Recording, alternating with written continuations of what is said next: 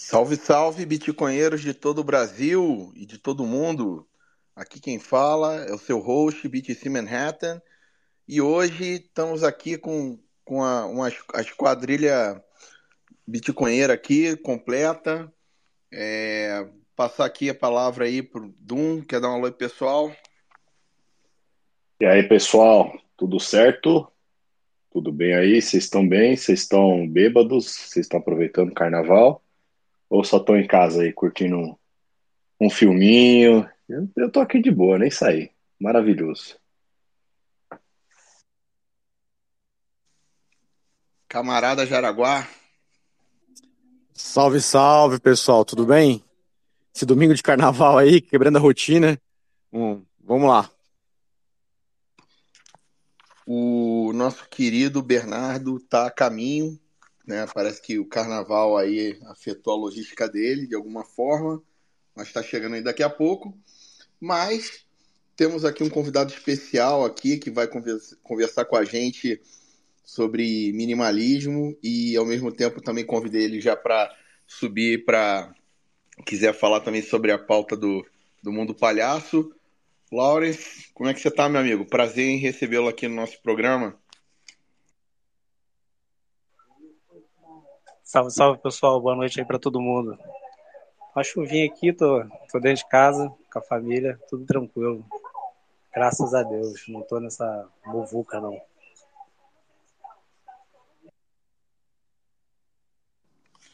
Pô, vocês estão perdendo as comemorações aí do Carnaval de Oslo, gente. Pô, que isso.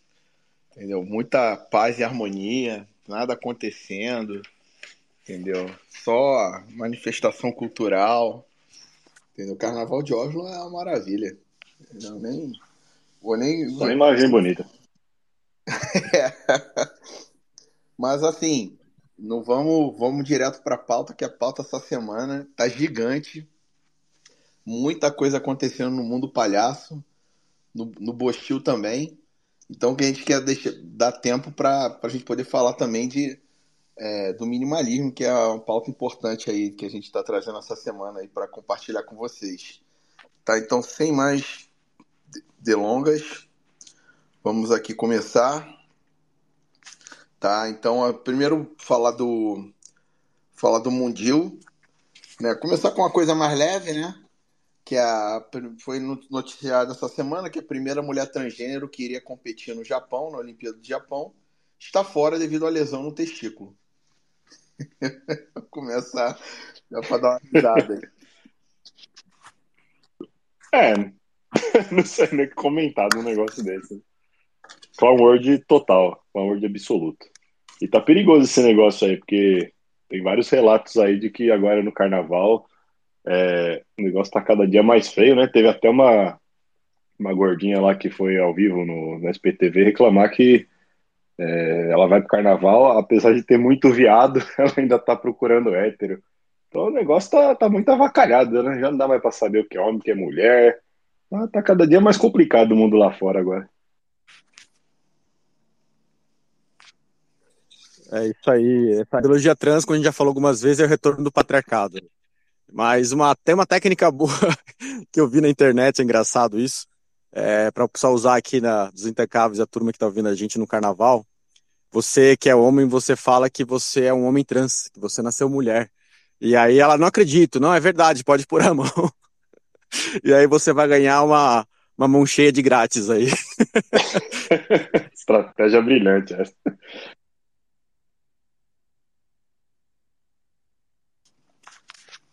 Opa, nosso querido Bernardo aí chegou em The House. Já tá podendo falar, Bernardo? Quer dar um alô? Comentar a notícia? Fala, galera. Talvez caia aqui, porque ainda não cheguei em casa, mas é... boa noite para todo mundo. Mais uma semana. E a notícia é maravilhosa. É muito, muita ironia do destino. A, lesão ser bem no testículo. Mas não tem mais nada a comentar, não. É, a piada já, já veio pronta, não, não precisa de comentários.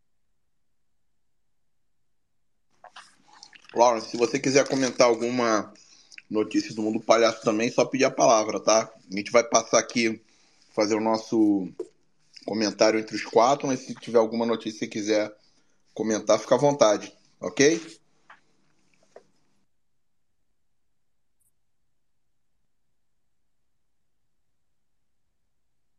Então, seguindo aqui, outra notícia do mundial, né?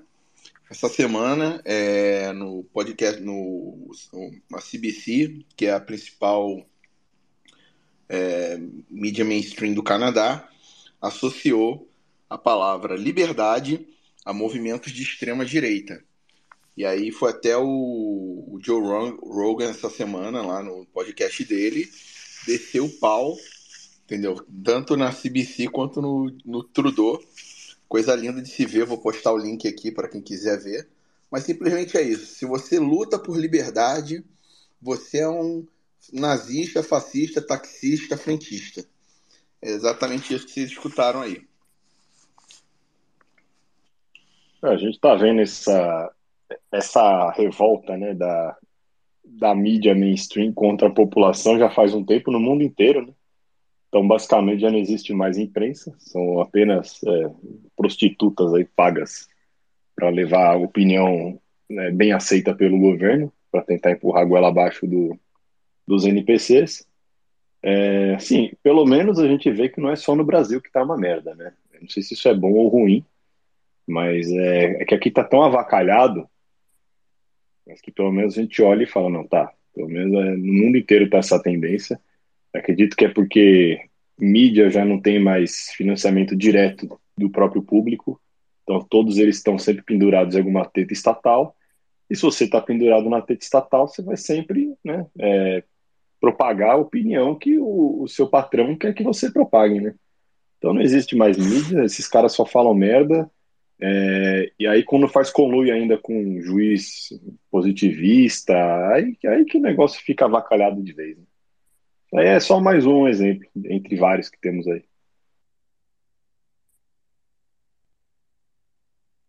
Pô, bem, bem ponderado isso. É, acho que quando não tinha tanta relevância a internet, as mídias digitais, a, a imprensa ela tinha bastante financiamento privado, né? E acredito que grande parte desse financiamento né, migrou para as redes digitais. Então, é o maior financiador de toda a mídia no mundo e cada vez com mais relevância são os governos. Então, acho que é natural da, da imprensa se alinhar com quem está tá alimentando ela, né?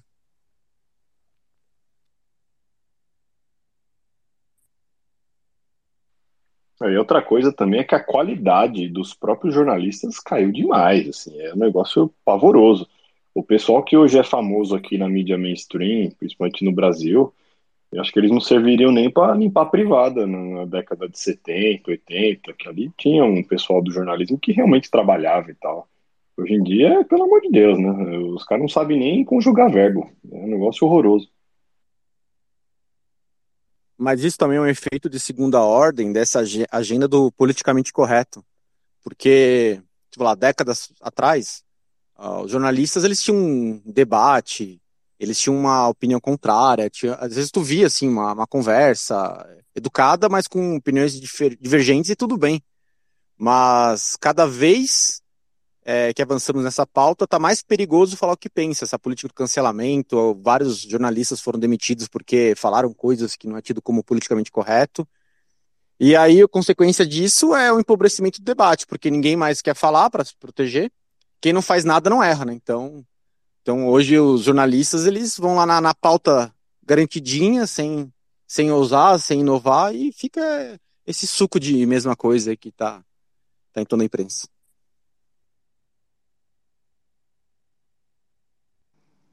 Bernardo quer comentar alguma coisa? Vou seguir aqui então, hein? Eu tô meio ruim de sinal aqui, pode ir seguindo. Eu vou falar quando eu conseguir. Já entra aí com calma, tô chegando em casa. Beleza.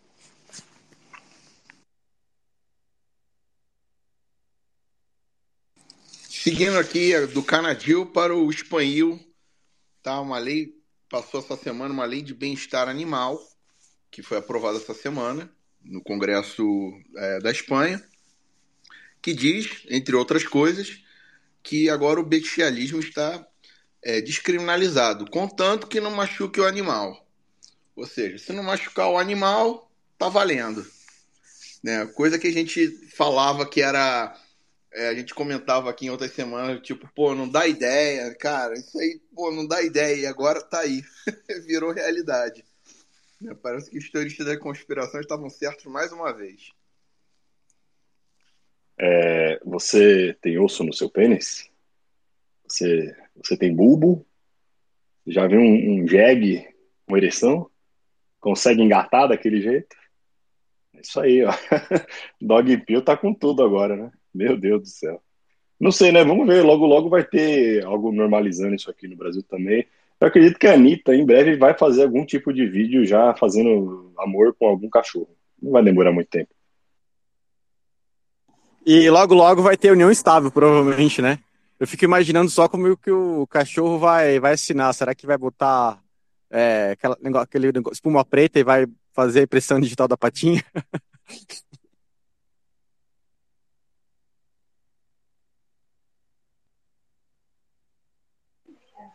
Ô Manhattan, não fica dando ideia assim não, senão vão acabar fazendo de verdade. Vão acabar inventando isso daí. Pô, a gente não quer dar ideia, mas assim, né? A gente fala assim, não, isso aqui tá muito longe da realidade. Isso aqui não, isso aqui não tem como. Aí a gente vê que a distância entre uma piada e a realidade é seis meses. Entendeu? Ah. Não dá pra tancar, não. Enfim. Vamos lá, seguindo aqui, tá? Que a pauta hoje tá bombando.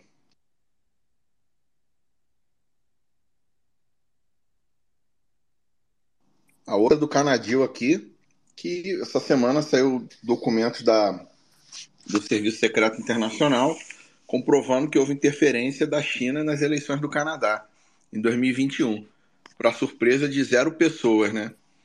Agora pergunta se o cara lá vai vai é, é, vai pedir é, é como é que é o nome? Pedir para resign, esqueci o nome da palavra, mas ele não vai. Renunciar, né? Renunciar, não vai, não vai, entendeu? Tá? Segue o jogo, entendeu? Pediu contato, contato veio, aquela coisa, né? Entendeu? Mas comprovado, entendeu? Que houve interferência da China nas eleições. E aí a pessoa acha que não, aqui no, no, no, no Bochil não acontece isso. Você pode notar que aquele embaixador lá da China, ele estava na Argentina, ele foi lá, elegeu o carinha lá, o Alberto Hernandes, veio pro Brasil, elegeu o Lula, já, já foi para a próxima missão, cara. Esse cara é o puro suco do lobby chinês. E o pessoal acha que não acontece isso, entendeu? No, no Brasil. Não acontece no Canadá, não vai acontecer no Brasil. Enfim. É, esse tipo de coisa só é verdade pro NPC se sair na mídia mainstream paga pelo governo, né? Como isso jamais vai acontecer, então o cara vai falar que é fake news, ele vai repetir ali a, a opinião de algum influencer e tal, e fica tudo bem, né? Pelo menos o, os que eu conheço ali do, do Canadá tem a mesma mentalidade do, do brasileiro médio NPC padrão, que é, se não tá na mídia não é verdade. Então, tudo que é real sempre vai estar ali na mídia mainstream, nos principais sites, né, nas principais fontes, aqueles que são mais financiados pelo governo, e o que não está ali é tudo fake. E ao contrário, né, como, como diz o gordo da Ucrânia lá, se está na mídia é verdade. Não, e tem assim, é, não é só a mídia, né? Mas tem as agências checadoras de fatos, você tem os estudos é, com os especialistas afirmando a mesma coisa. Então o cara já vê na CNN, na Globo e mais checador de fato, mais o Felipe Neto. Pronto, não tem como ele questionar. Ele não vai, vai achar que o Bitcoiner que tá certo, nem fudendo. É, as agências checadoras de fato, principalmente aqui no Brasil, né, desde o dia 1 de janeiro, parece que elas estão ainda de férias, porque a gente está vendo aí várias abobrinhas sendo é, repetidas aí pelo atual governo e absolutamente nenhum fact-checking, né, de nada. Então, vamos ver, né, vamos ver se eles voltam a trabalhar logo, se estão prolongando as férias, se é depois do carnaval eles voltam finalmente, estamos de olho.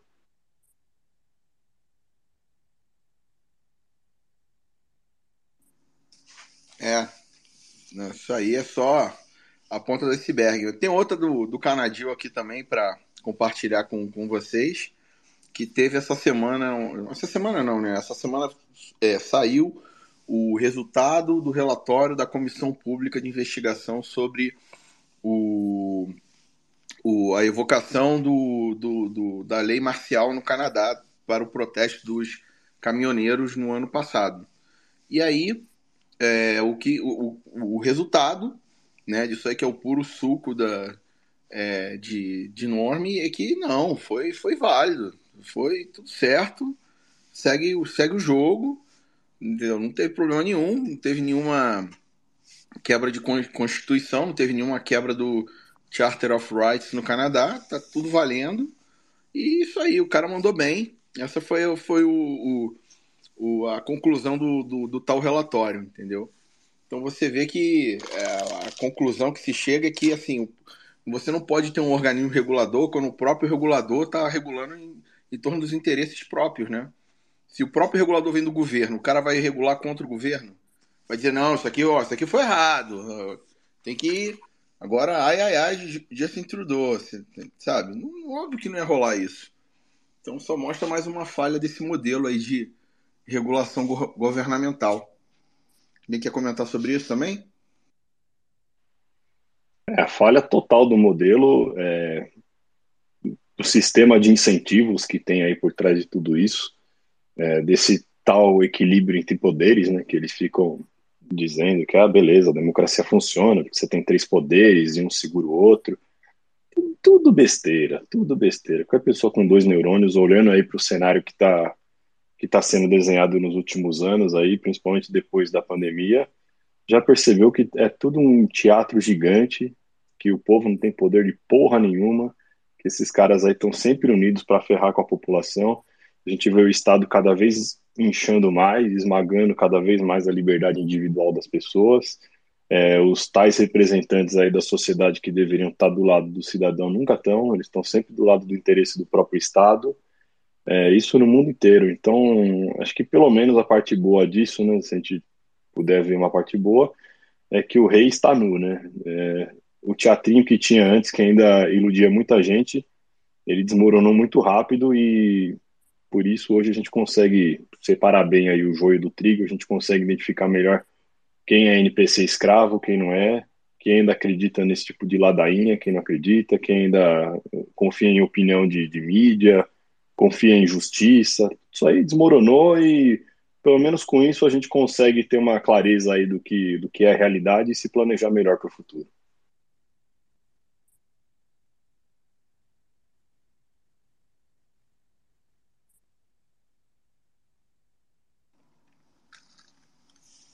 Beleza. Seguir aqui uma última do Mundial antes de entrar no, no querido Bostil.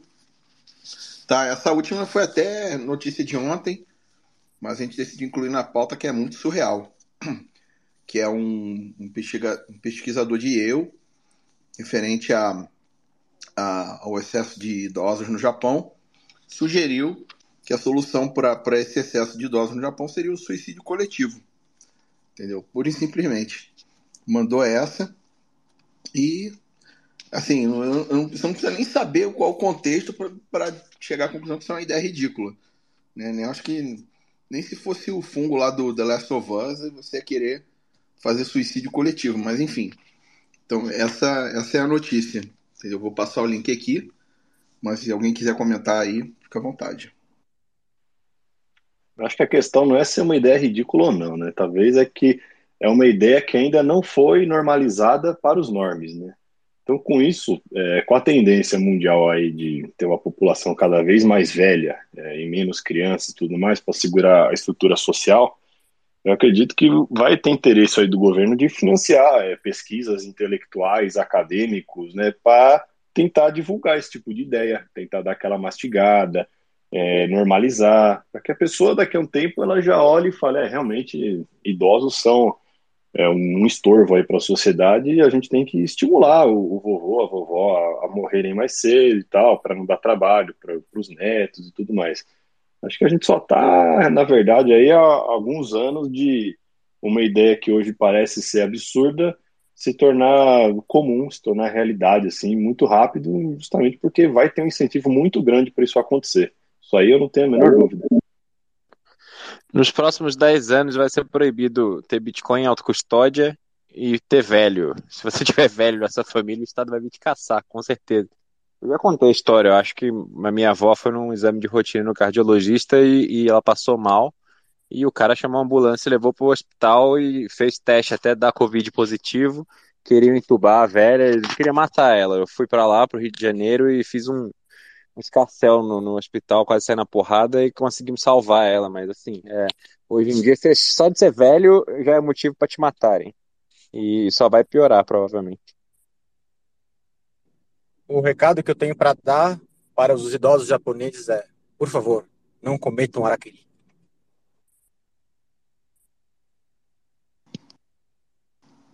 E compre Bitcoin. Eu queria comentar um negócio. Acabei de chegar em casa e liguei a TV aqui no o menu inicial do Google. Apareceu uma série chamada Liso Watch Out for the Big Girls.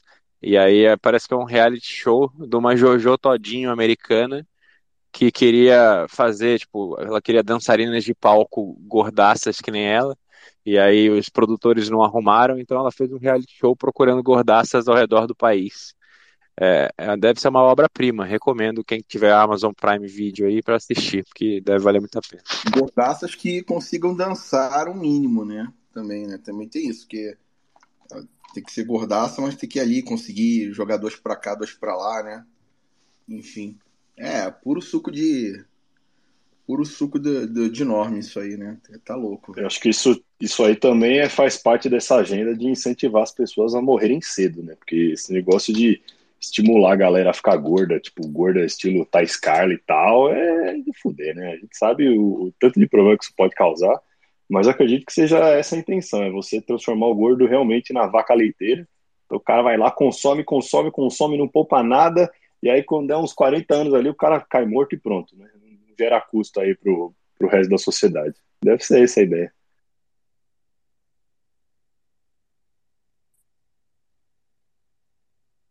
Esse final de semana é, de carnaval eu tirei para vir com meu irmão aqui para Las Vegas e tal, né? fazer um passeio.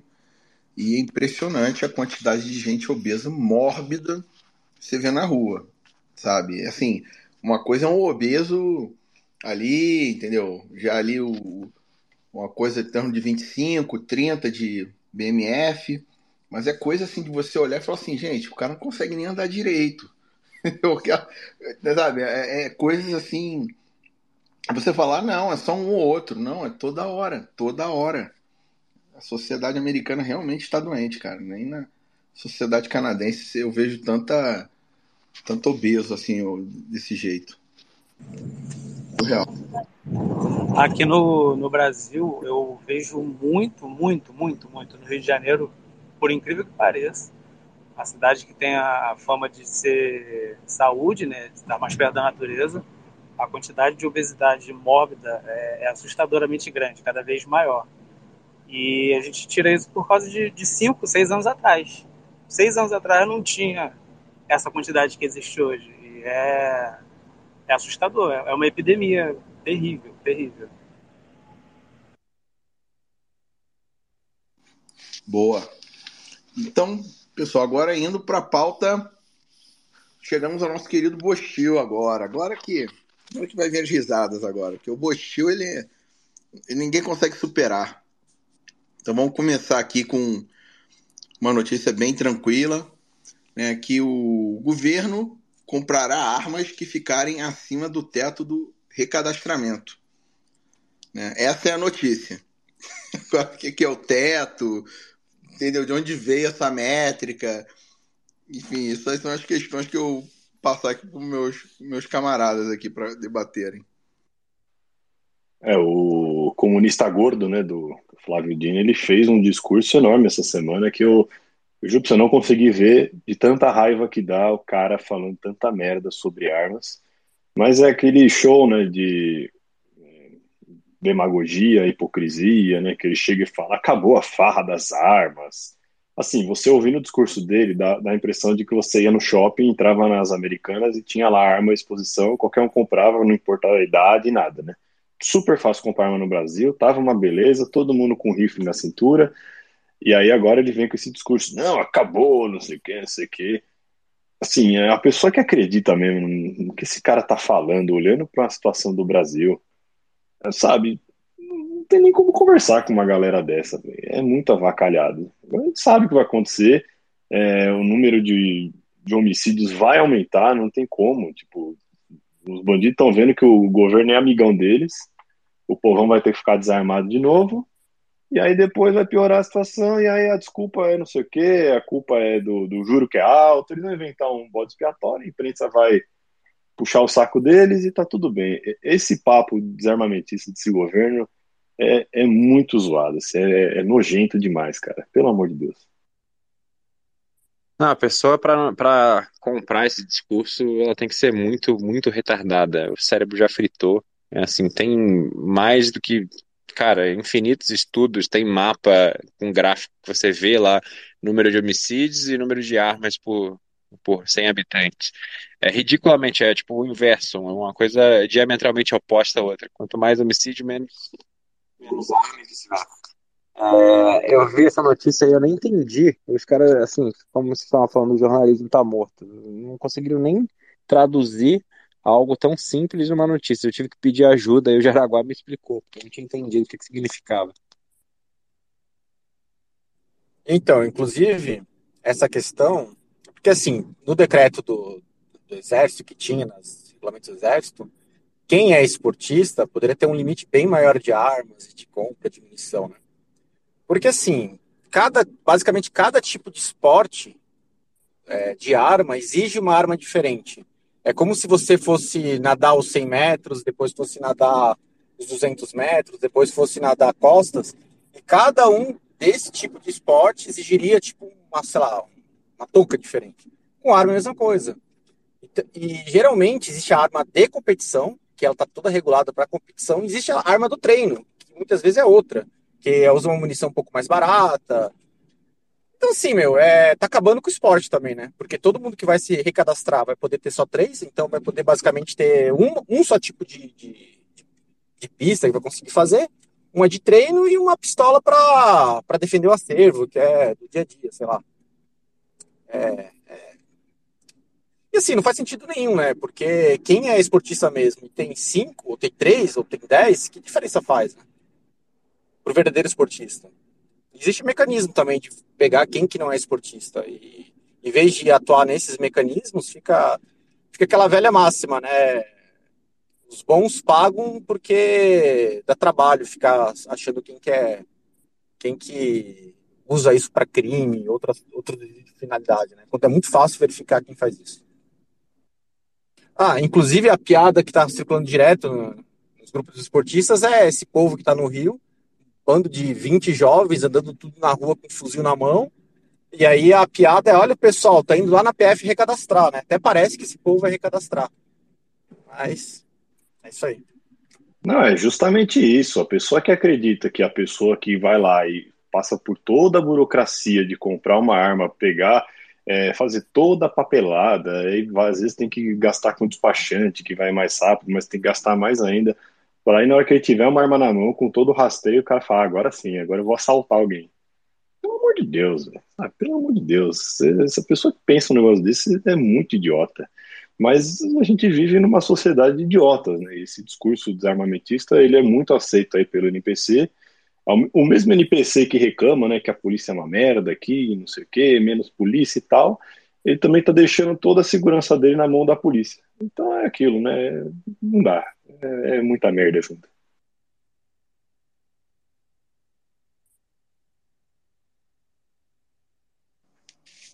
Beleza, maravilha. Seguindo, saindo do, do da, a gente tá falando da lei da arma e aí vamos direto aqui para correlação, que é uma live de assalto aí que ficou bem famosa essa semana, que um assaltante gravou ao vivo uma live onde eles estavam assaltando entendeu? E aí botou o rosto normal, sem. Não é que tinha máscara e o cara gravou, não. A live do, de assalto, o cara botando o rosto ali, falando que ia fazer. Sabe? Com um requinte de detalhes, entendeu? Vou botar o link aqui para quem, quem, ainda não viu essa, essa, joia. Entendeu? Mas só para vocês verem o, o grau que estão as coisas. Marrata, só para é, contextualizar, isso é na esquina da minha casa. Ah, óbvio que foi no Rio, né? Óbvio. Oh, beleza. bem pertinho de casa, bem pertinho. Do Carioca também, cara. É, é, ali da, do Irajá, velho. Então, é, sei, sei muito bem, né? DDD 21 é, é nossa especialidade. Tem mais um aqui, outro DDD 21. O Rio de Janeiro ele é inovador em tudo. Se quem, quem cresceu e sobreviveu ao Rio de Janeiro sobrevive em qualquer lugar do, do mundo.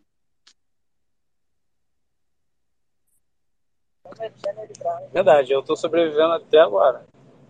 Estamos, né?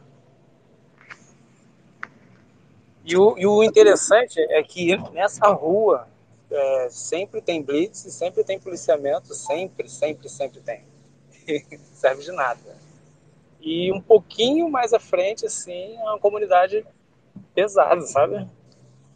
E o cara meteu o loucão e, e foda-se, ligou ali. Insano demais, mano, insano demais. Eu, eu, eu não acreditei quando vi. Eu acho que depois saiu a notícia de que ele foi preso, né? É, sim, é o mínimo, né? tipo, não, não vamos avacalhar tanto, né? Prende esse cara, pelo amor de Deus, porque Senão não dá. Aí já, já vira muita tiração de sarro mesmo. Ah, mas se fosse um, um carinha do PCC ali com esquema com, com o pessoal da alta corte ali, é, o cara ia, ia ser preso, ia ser solto depois, entendeu? O problema não é prender, prender até prende, né? O negócio é igual laxante, né? Já solta rapidão. Esse moleque crianção querendo aparecer, devia estar querendo se mostrar para as menininhas da favela.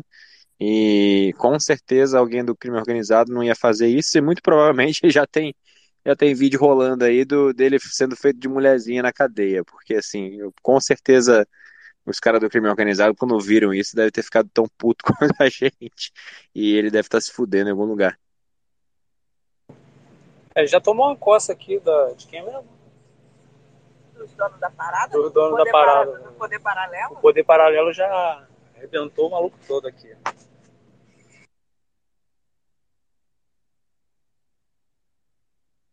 Ah, mas isso aí é uma coisa que funciona bem no Brasil, viu? Poder paralelo no Brasil, quando eles colocam lá, ó, silêncio após as 10 horas, entendeu? Quando eles colocam alguma coisa assim, aí funciona. Não tem. Isso aí é uma coisa que o vácuo do, do, do, poder estatal gera esse tipo de, de ordem paralela e essa aí funciona bem. Quando tem, os caras botam lá um negócio, ó, não pode jogar lixo aqui. Assinado PCC. Os caras, não, ninguém joga lixo. É uma coisa impressionante. Isso funciona mesmo. Eu já passei aqui em uns lugares aqui perto de onde eu moro que também é assim, é, tem lá, é não pode assaltar o pessoal da comunidade, sujeito paulada. Tá lá o cartaz para todo mundo ver. Então, assim, o negócio é muito avacalhado, né? Não é aquela coisa do boca a boca. Tipo, você entrou de carro no lugar e já tem lá o cartaz falando, ó, aqui não, não tem estado não, amigo. Quem comanda é a gente aqui e é melhor você se comportar, porque senão o pau vai comer pro teu lado. É isso aí, né? Esse é o Brasil. Beleza. Seguindo aqui com a pauta, Bochil. Vou só comentar um negócio, eu ouvi Opa, hoje, não sei se é, eu não sei se é verdade, tá? Eu não fui atrás da informação, mas eu ouvi de uma pessoa que o PCC mandou as torcidas organizadas de São Paulo pararem de tretar. Então, a partir de agora, vai ter paz nos estádios para sempre, vai reinar supremo todas as torcidas, gaviões com mancha, todo mundo vai fazer churrasco na porta do estádio porque mandaram. Eu ouvi falar isso também. Não sei precisar fonte, mas é. Eu ouvi falar isso também. Se for verdade, é isso aí. Vai ser agora, vai ser paz nos estádios agora.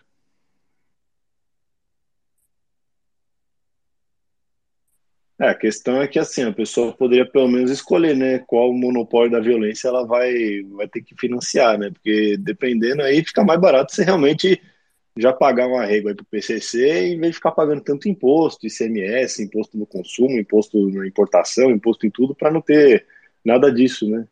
Porque pelo menos esse sistema aí está funcionando, né? Acho que a pessoa que mora ali na comunidade deve se sentir um, pelo menos um pouquinho mais segura do que o pessoal que está aí, todo trancafiado aí, morrendo de medo de tudo e dependendo da polícia normal.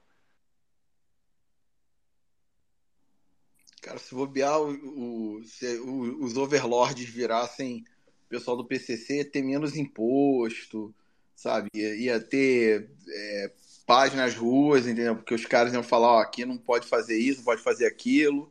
Não ia ter violência que os caras iam fazer o, o, o tráfico de drogas deles em paz, entendeu? Então ia, ia ter menos violência, né? Enfim, fica aí o, a, o exercício aí para ver como seria um, um reinado aí de, de um cartel em, em relação à máquina estatal.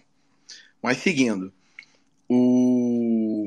A próxima notícia aqui é meio que. Não é, é mundo palhaço, mas é aquela coisa que a gente já está acostumado a ver, né? Que o...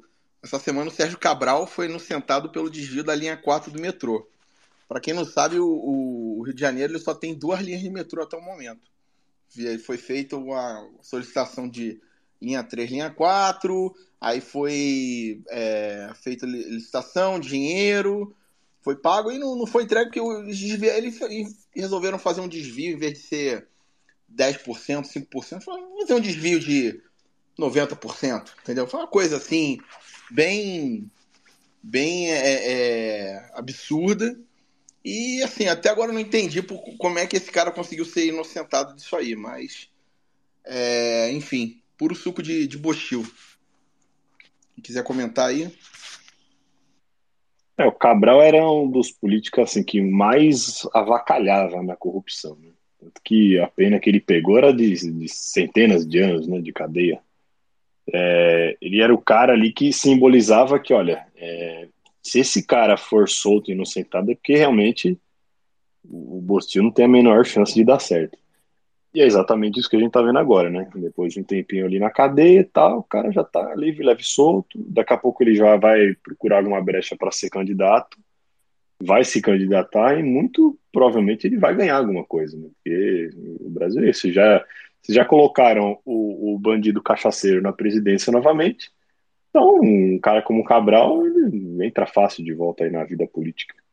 É, mas é bom, também é mais um incentivo para a gente ver que não tem lei, isso aqui é uma zona mesmo. A pessoa que realmente acredita em instituições e tal, a pessoa é lobotomizada, não tem jeito isso aqui.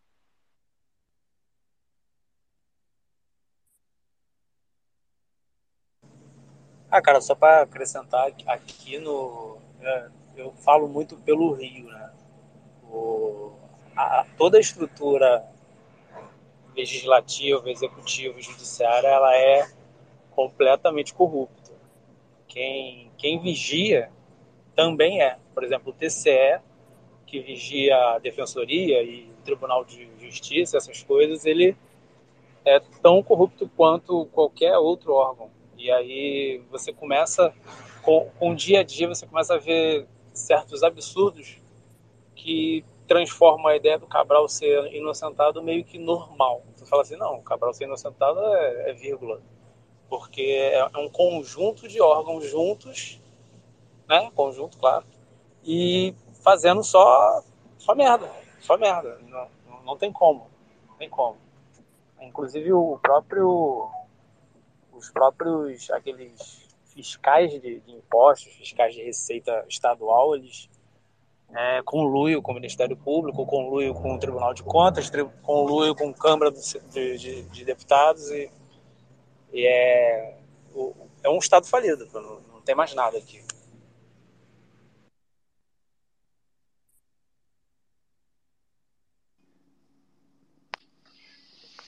É, basicamente é, é isso bem que o, o Lawrence Hildon falou, né? O Sérgio Cabral sempre foi ali o, o, aquele corrupto exemplar, né? Era o cara que, que se esse cara fosse solto é porque o resto era fichinha.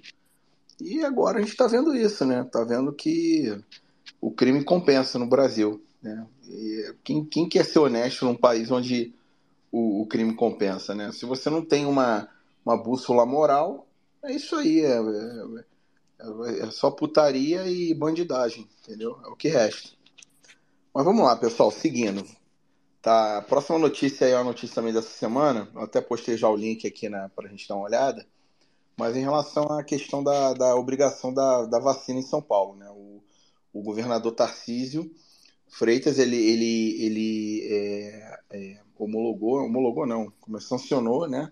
Essa semana a lei que é, finalmente, né, depois de o mundo todo já está fazendo isso já há mais de ano, mas finalmente homologou, é, homologou, é, sancionou a lei que é, é, permite o acesso a, a independente da, do status de vacinação, né? Ou seja, você não fica mais, é, não teria mais que se mostrar o seu status vacinal para poder ter acesso a locais, a locais públicos, né, particulares. Só que essa lei ela tinha diversos artigos para justamente porque é para detalhar o seguinte, olha, acesso ao local público, acesso a restaurantes, a bares, a escolas, isso e aquilo.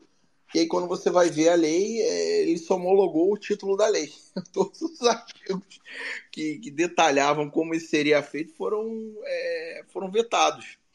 Entendeu? Então é meio que um presente de grego, assim, né? Porque ao, mesmo tempo que o negócio diz que pode, mas não, não diz como, não diz o quê.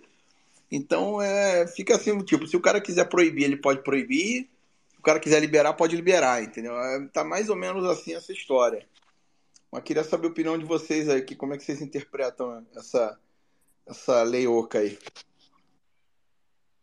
Isso aí deu bastante discussão na semana, porque teve uma ala aí da, da direita que, beleza, ficou feliz e tal, mas teve uma outra ala que realmente falou que, assim, é, da maneira como a lei foi aprovada, ela pode abrir margem a muita interpretação, é, inclusive, assim, é, de levar o pé da letra. Quando o cara fala, ah, você é, é proibido o acesso a, por exemplo, um hospital sem é, não precisa mais comprovar que você tem a vacina para você ter acesso. Tudo bem, o acesso é uma coisa, mas é, não deixa tão claro que a pessoa realmente pode. É, talvez o atendente pode chegar para você e falar: Eu me recuso a te atender, você não vai receber o atendimento, você pode entrar aqui e tudo mais. Mas se você tiver com algum problema e tal, precisar de alguma coisa, você vai ter que provar que você tomou vacina. Isso também numa escola. Você pode entrar na escola, mas o professor pode te recusar a dar uma aula. É, ficam coisas vagas. A gente sabe que a, a lei do Brasil é positivista. É, a gente também sabe que, por exemplo, universidades públicas aqui elas são como se fossem mundos paralelos. Então a gente vai ver realmente se isso vai funcionar ou não. É, se a Unicamp e a USP pararem com essa putaria de exigirem comprovante de vacinação dos alunos ou não. Porque tem gente que passa no vestibular, mas o cara não coloca lá o comprovante de vacinação, o cara perde a vaga, tá desse jeito. Tá avacalhado o negócio. Então, assim, é, como tudo no Brasil, né? Rabiscos em papel não significam muita coisa. Tudo vai depender da interpretação ali do juiz que está por trás e a gente vai descobrir em breve se esse negócio vai para frente ou se é só mais um rabisco aí que vai ser depois rasgado no meio, interpretado de outra maneira e vai continuar tudo do jeito que está.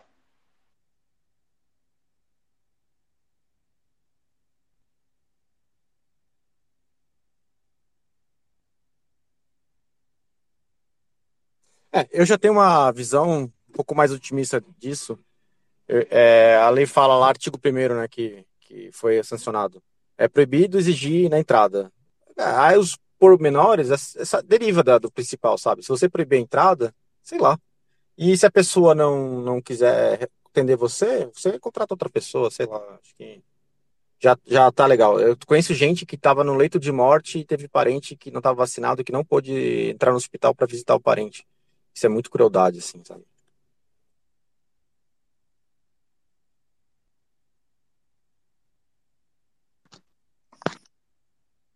Quer falar algo aí, Fernando? Não. Ok, seguindo então. Vamos aguardar os desdobramentos disso aí, né? Vamos ver quem se isso aí vai traduzir numa, numa opção para quem é, não quer é, mostrar status de vacinação ou se ou se isso aí vai ser só uma, é, né, uma cortina de fumaça e vai continuar é, a obrigatoriedade de algum lado. Né? Vamos, vamos ver os, os desdobramentos disso aí. Uma última notícia aqui do, do Bostil, antes da gente seguir para outra pauta. Tá aqui, essa aqui é a pedido do PT. O STF determina que quem não quitar dívidas não pode dirigir nem sair do país. Ou seja, deram um upgrade aí na questão de obtenção de passaporte, né? E agora parece que vai ser um. O Estado vai é, é, simplesmente assim: você está devendo, não pode sair do país, nem dirigir. Que beleza. É, isso aí é mais uma tentativa do Estado de criar mais barreiras, né, para que a pessoa possa sair daqui. Eles vão começar a criar esse tipo de coisa, como toda prisão que está rolando aqui na América do Sul, né, porque afinal é, ditadura de comunista precisa de escravos, né? Escravos aí que estejam contribuindo e tudo mais. Então, acho que eles vão começar assim, né? Cabecinha e tal, começa a criar umas regras meio absurdas e tal. Ó, você não pode sair por conta disso, por conta daquilo. Daqui a pouco vai se tornar um inferno o cara poder conseguir um passaporte aqui no Bostil. E vamos ver no que vai dar, né? Mas acho que uma, uma coisa aí que você pode fazer para se proteger e conseguir um, um, certo benefício é se filir ao PT ou ao PSOL Põe lá, né? Ó, sou afiliado aí, beleza, eu sou amigo de vocês. Eu acredito que isso aí já vai abrir algumas portas aí, algumas facilidades para o futuro. Se você for uma mulher trans, lésbica, pissolista, as leis não se aplicam. Então, pensem nisso, como diz o Dum. O Dum é um cara sábio. Alguém sabe qual é o tipo de, de dívida? São todas as dívidas ou só dívida de, de imposto? Só dívida com o Estado. Se alguém parar de pagar o cartão de crédito do Itaú, vai ter o passaporte confiscado e a CNH? Não, mais importante é saber assim, a partir de quanto de dívida que você, ao vez do Estado te perseguir, o Estado vai estar do seu lado, né? Como a gente está vendo aí no caso das americanas e tudo mais, agora Toque Stock já está já tá virando uma fila aí de empresas inadimplentes que estão quebrando, estão metendo fraude em todo mundo. Então a gente precisa saber assim, né, a partir de quantos milhões ou talvez bilhões que o cara tem que estar tá devendo para que não aconteça absolutamente nada com ele, né? Porque a gente sabe que isso aí só vai servir para o peixe pequeno, né? O, otário fudido ali que tá hum, esquecendo de pagar o IPTU e tudo mais, tá, tá devendo e tal. Agora, pra galera aí que, que é amiga do rei, né? Esses caras aí podem dever o que for, nada acontece. Pelo, pelo que eu li na reportagem, é mais dívida privada, assim. É. E na prática, quem acaba cobrando mais eficientemente a dívida são o setor bancário, né? Que tem umas bancas grandes e cobram bem. É, é até a, é, lembro daquela, daquela piada assim, que o pessoal fala: Ah, bonito, hein? Devendo na praça, mas passeando por aí, andando de avião. ah, acho que, mas é.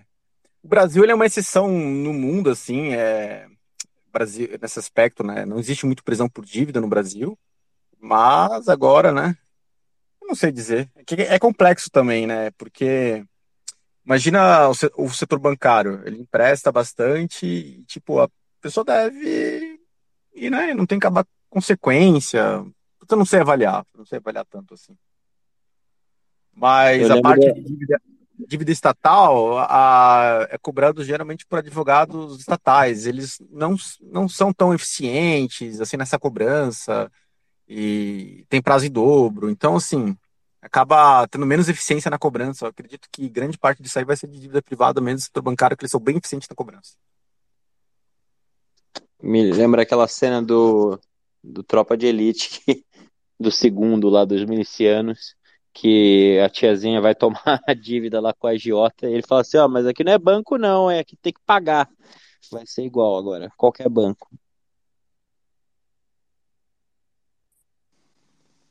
Maravilha. Uma última notícia que essa não estava na pauta, mas só para terminar as notícias do mundo palhaço com, com, uma, com um pouco de, de risada. O cara da, da Bryce Company, né, que é uma, a última pirâmide de Bitcoin, né, ele gravando um vídeo lá para os seus, abre aspas, investidores, fecha aspas, dizendo que se não fosse pelo governo, que o negócio dele teria dado certo, que ele seria o novo Bill Gates brasileiro, entendeu? Que estavam reprimindo a genialidade dele e tal. O vídeo tá aí para quem quiser ver. É hilário, é puro suco de bostil. Cara sem noção, psicopata, entendeu? Roubou dinheiro um monte de gente. Entendeu? Clássico esquema de pirâmide Ponzi. Tá aí para quem quiser ver o vídeo aí, quiser dar uma risada, entendeu? Pra fechar aí as notícias do, do mundo palhaço. Quem quiser comentar. Esse negócio de pirâmide é muito avacalhado. Eu não consigo ter dó da galera que cai nisso, cara. Porque assim, é, é, é muito, mas muito avacalhado, né? Aí esses dias também tá circulando uns videozinhos assim de uns TikTokers, né? Falando o óbvio do óbvio, assim, pra gente ver o nível que é o, esse analfabetismo financeiro no Brasil, né? Do cara falando, olha, se o cara tá prometendo uma renda muito alta, é, garantida, isso é sinal de pirâmide se o cara fala para você ficar trazendo mais gente para dentro do esquema, ao invés de explicar o, o, que, que ele faz, né, que tipo de operação que ele faz, isso é pirâmide. É tipo assim, né, velho? É a mesma coisa que você chegar e falar, você, você vê um cocô no chão, não coma, entendeu? Sabe? Se você tá vendo a mosca ali em cima, não, não coma o cocô. É muito zoado. E não adianta, a gente sabe que não adianta a cidade desse cara aí, tipo, a maior parte da cidade, o, o comerciante, o industrial, o empresário, todo mundo metendo a mão, é, botando dinheiro na mão desse cara aí, todo mundo se fudeu. Então, assim, cara, a gente sabe, daqui a pouco vai ter outro e outro, todo ano tem um, né? Tem o Glides, agora tem esse cara aí, já deve ter algum outro agora que a gente não sabe, que já deve estar tá pegando dinheiro da cidade inteira e todo mundo acha que está ficando rico e daqui a pouco desmorona é complicado, né? Eu, eu não consigo ter muita dor, não. Eu acho que o cara que consegue ter essa cara de pau, né? De, de montar um esquema de pirâmide assim, ele tem um mérito, né, cara? Porque existe uma demanda muito grande de pessoas otárias querendo ser otárias. Assim. Então é isso aí, né? Selva, selva total. Falando em gente otária, lembrei de uma coisa aqui. É, a FTX, né, grande parte da, a fraude dela era aquele setor de ledging, né? Que você botava para render juros de shitcoin, né? E aí, isso aí era escancaradamente um problema, né? Quebrou, né? Deu um, deu um golpe em todo mundo.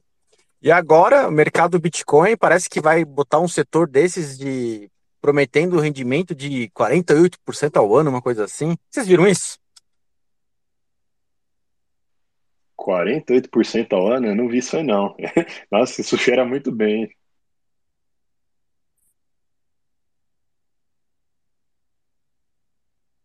Pois é, pois é. O mundo inteiro tá, os Estados Unidos, né? Tá meio que indo em cima da Kraken, que vai parar essa parte de ledging. É, FTX foi um problema, eles estão indo para cima e agora o mercado Bitcoin tá, tá indo para essa. Pelo que eu vi, assim, foi por cima também. Não sei se alguém mais viu isso.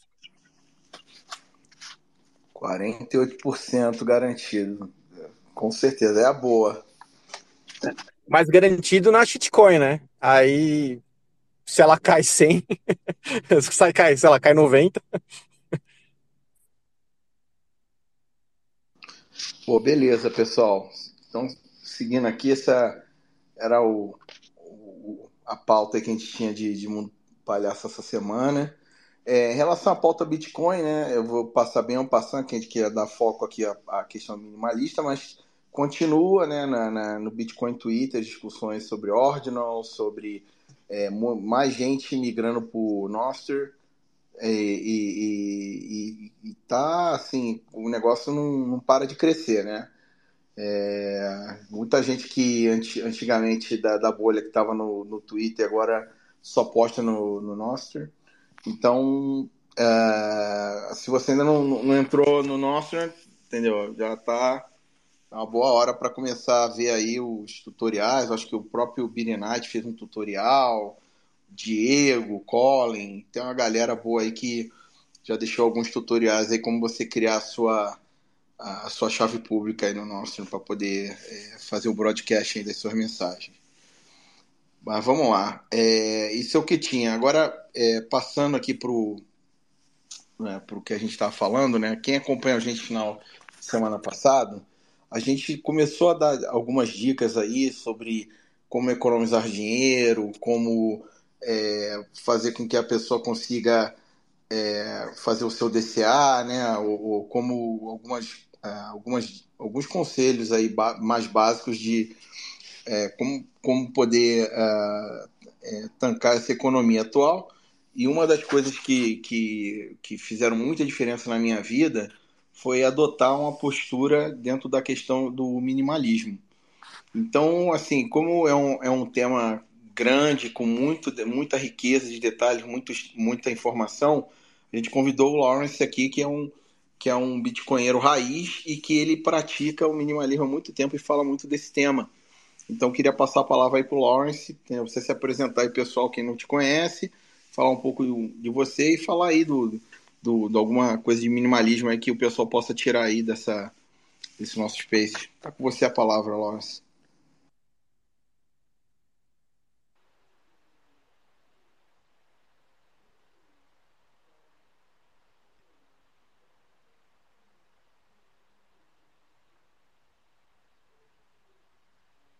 Salve, pessoal. Vocês estão ouvindo direitinho? Agora, Agora sim. sim. Ah, beleza. Que deu uma caída aqui, começou a chover. É, vamos lá, eu sou o Lawrence, eu apresento o Fomo Plebcast. Agora virou um podcast. Ah, ah, eu apresento o Fomo Plebcast, que agora fala de Bitcoin somente. Mas eu comecei exatamente por causa do, do, do, minimalismo.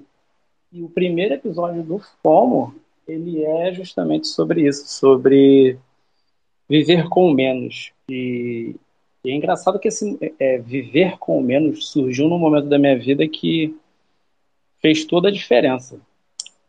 Porque em determinado momento eu olhei para o excesso de tudo e comecei a pensar, falei, porra, existem muitas opções para tudo que eu quero fazer, pô.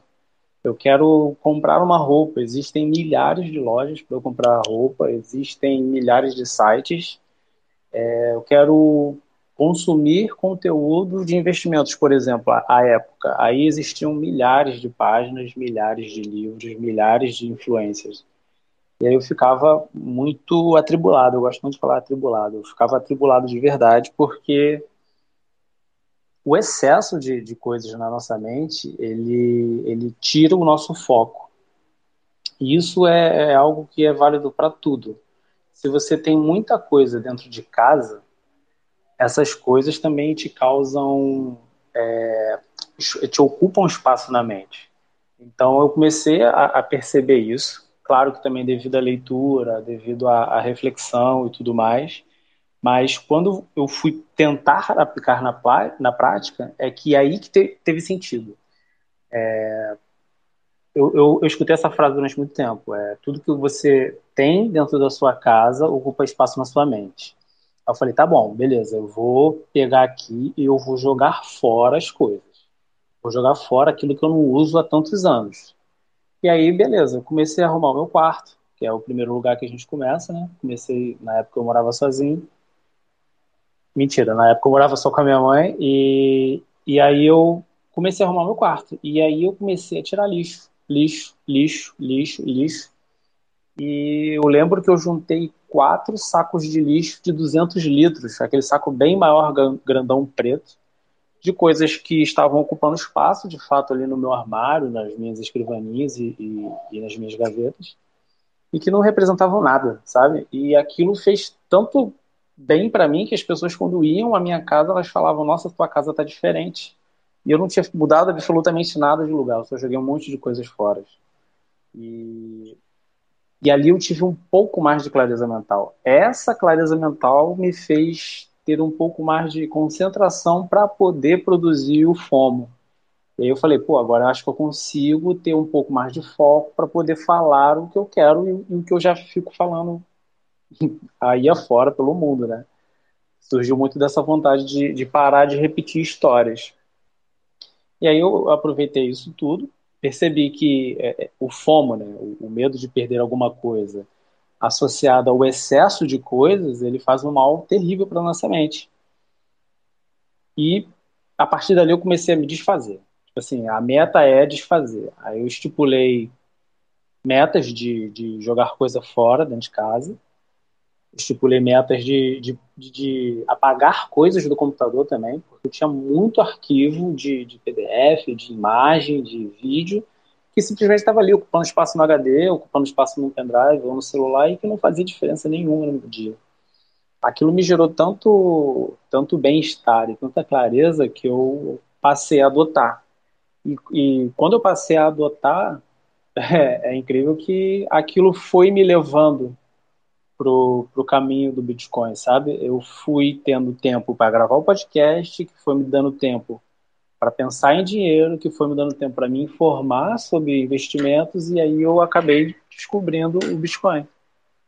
E, e por ter tempo, por ter ordem na mente, eu consegui cair na bolha dos bitcoinheiros maximalistas, e eu falei, ah, agora eu estou vendo, agora eu estou entendendo.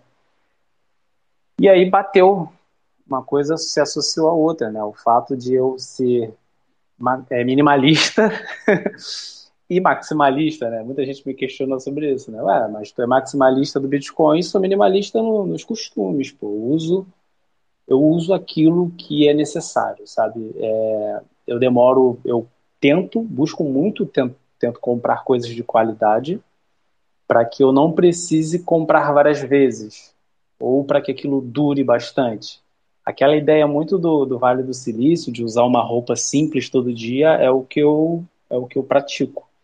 Quem me viu lá na Satisconf sabe, eu fui com a camisa simples, com a calça simples, sapato e acabou. Não tinha mais nada, eu não uso acessórios, o celular é simples e, só. Não tinha boné, não tinha cordão. E, e o, o importante é que isso me gerou tanto bem-estar e qualidade de vida que que eu posso ter, me dedicar mais às outras coisas. E dedicar exatamente agora ao Bitcoin, entender o dinheiro, acumular satoshi, viver em função disso, viver no, no meu próprio mundo Bitcoin, hiperbitcoinizado. Coisa que eu não ia conseguir vivendo ainda daquela mesma forma, com é, mil filmes para assistir, né? Porque a gente tem Netflix, tem Amazon Prime, HBO, a TV a cabo, o torrent, o YouTube, e a gente fica com a variedade. O excesso de coisa faz muito mal para nossa mente. Eu li um livro do Cal, Cal Report, Cal Newport, Cal Newport, e ele fala exatamente disso, sobre o foco em uma única coisa. Quando você desliga das outras coisas, é, é mágico. Tu não precisa de remédio, tu não precisa de terapia, tu não tem TDAH você simplesmente está atirando para tudo quanto é lado. Mas quando você foca e diminui o ruído, você começa a perceber o que é importante. É, perceber o que é importante, você começa a gastar menos. É meio que natural, sabe? Eu não consigo falar, ah, que nem os caras falam aí, ah, três passos para gastar menos. Porra, gastar menos porque você vai ver o que é realmente importante. O que, que é hoje realmente importante para mim? Um, um, é, um, um, uma, uma roupa esteticamente bonita e que tinha minha atenção, ou o bem-estar da minha família? O bem-estar da minha família. Se eu tiver que pensar no detrimento do meu bem-estar o bem-estar da minha família, eu vou escolher o da minha família. Ainda que eu viva com as mesmas roupas. E isso já me alivia, porque eu não tenho nada para provar para ninguém, sabe? É, eu tô com a mesma roupa todo dia? Porra, foda-se vá descobrir por que, que eu tô com a, roupa, com a mesma roupa todo dia. É, eu como as mesmas coisas, ah, foda-se que eu não vario o cardápio. Isso, isso gera valor no meu dia. Eu, eu optei por comer melhor. E comer melhor envolve comer menos. De fato, você come de melhor qualidade. Então, você começa a fazer menos coisas, isso vai te gerando economia, gerando economia, você vai comprar mais satoshi comprando mais satoshi, você vai começar a entender que aquele teu trabalho de vida que tu tá tendo, de 8 às 4, de 9 às 5, aquele trabalho ali, ele está sendo poupado em algo melhor. E, cara, como o próprio Jeff diz, tipo assim, a gente é meio que monge franciscano, sabe? A gente é o elementar, tipo, eu não preciso de muito. É, ostentação e excesso só faz mal.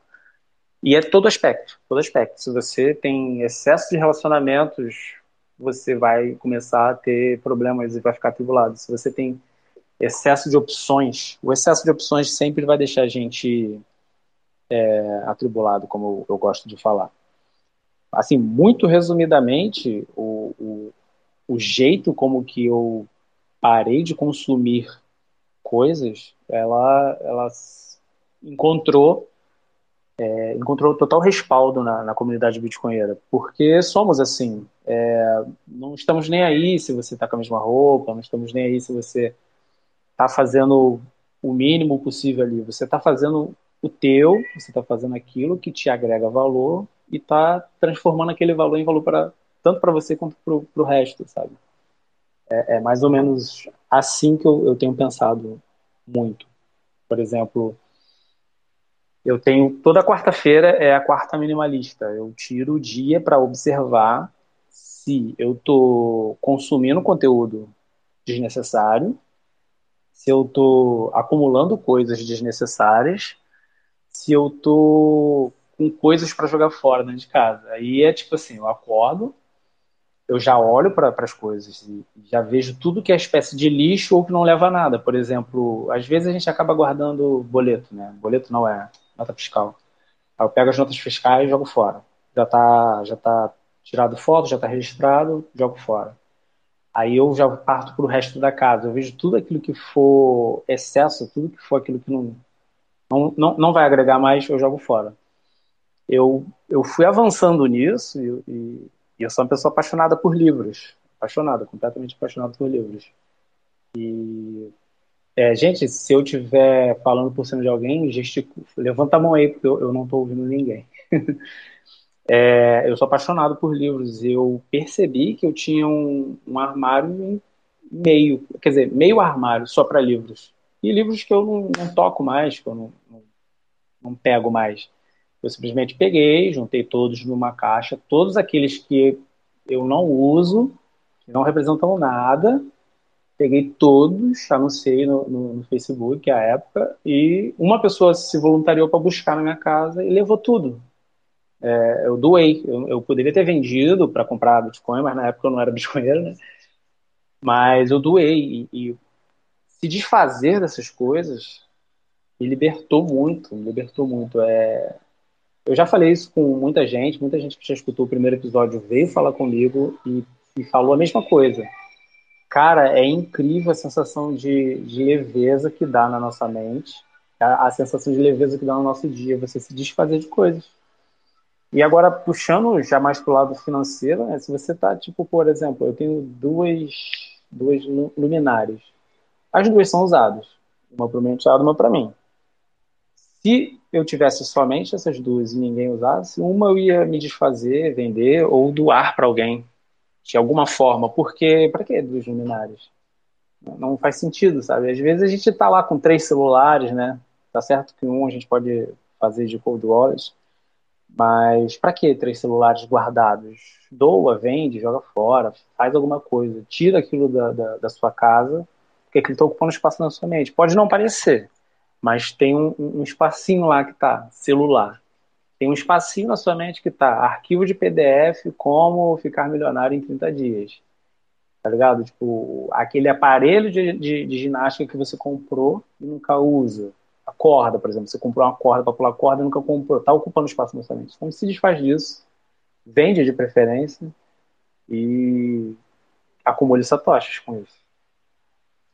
Basicamente.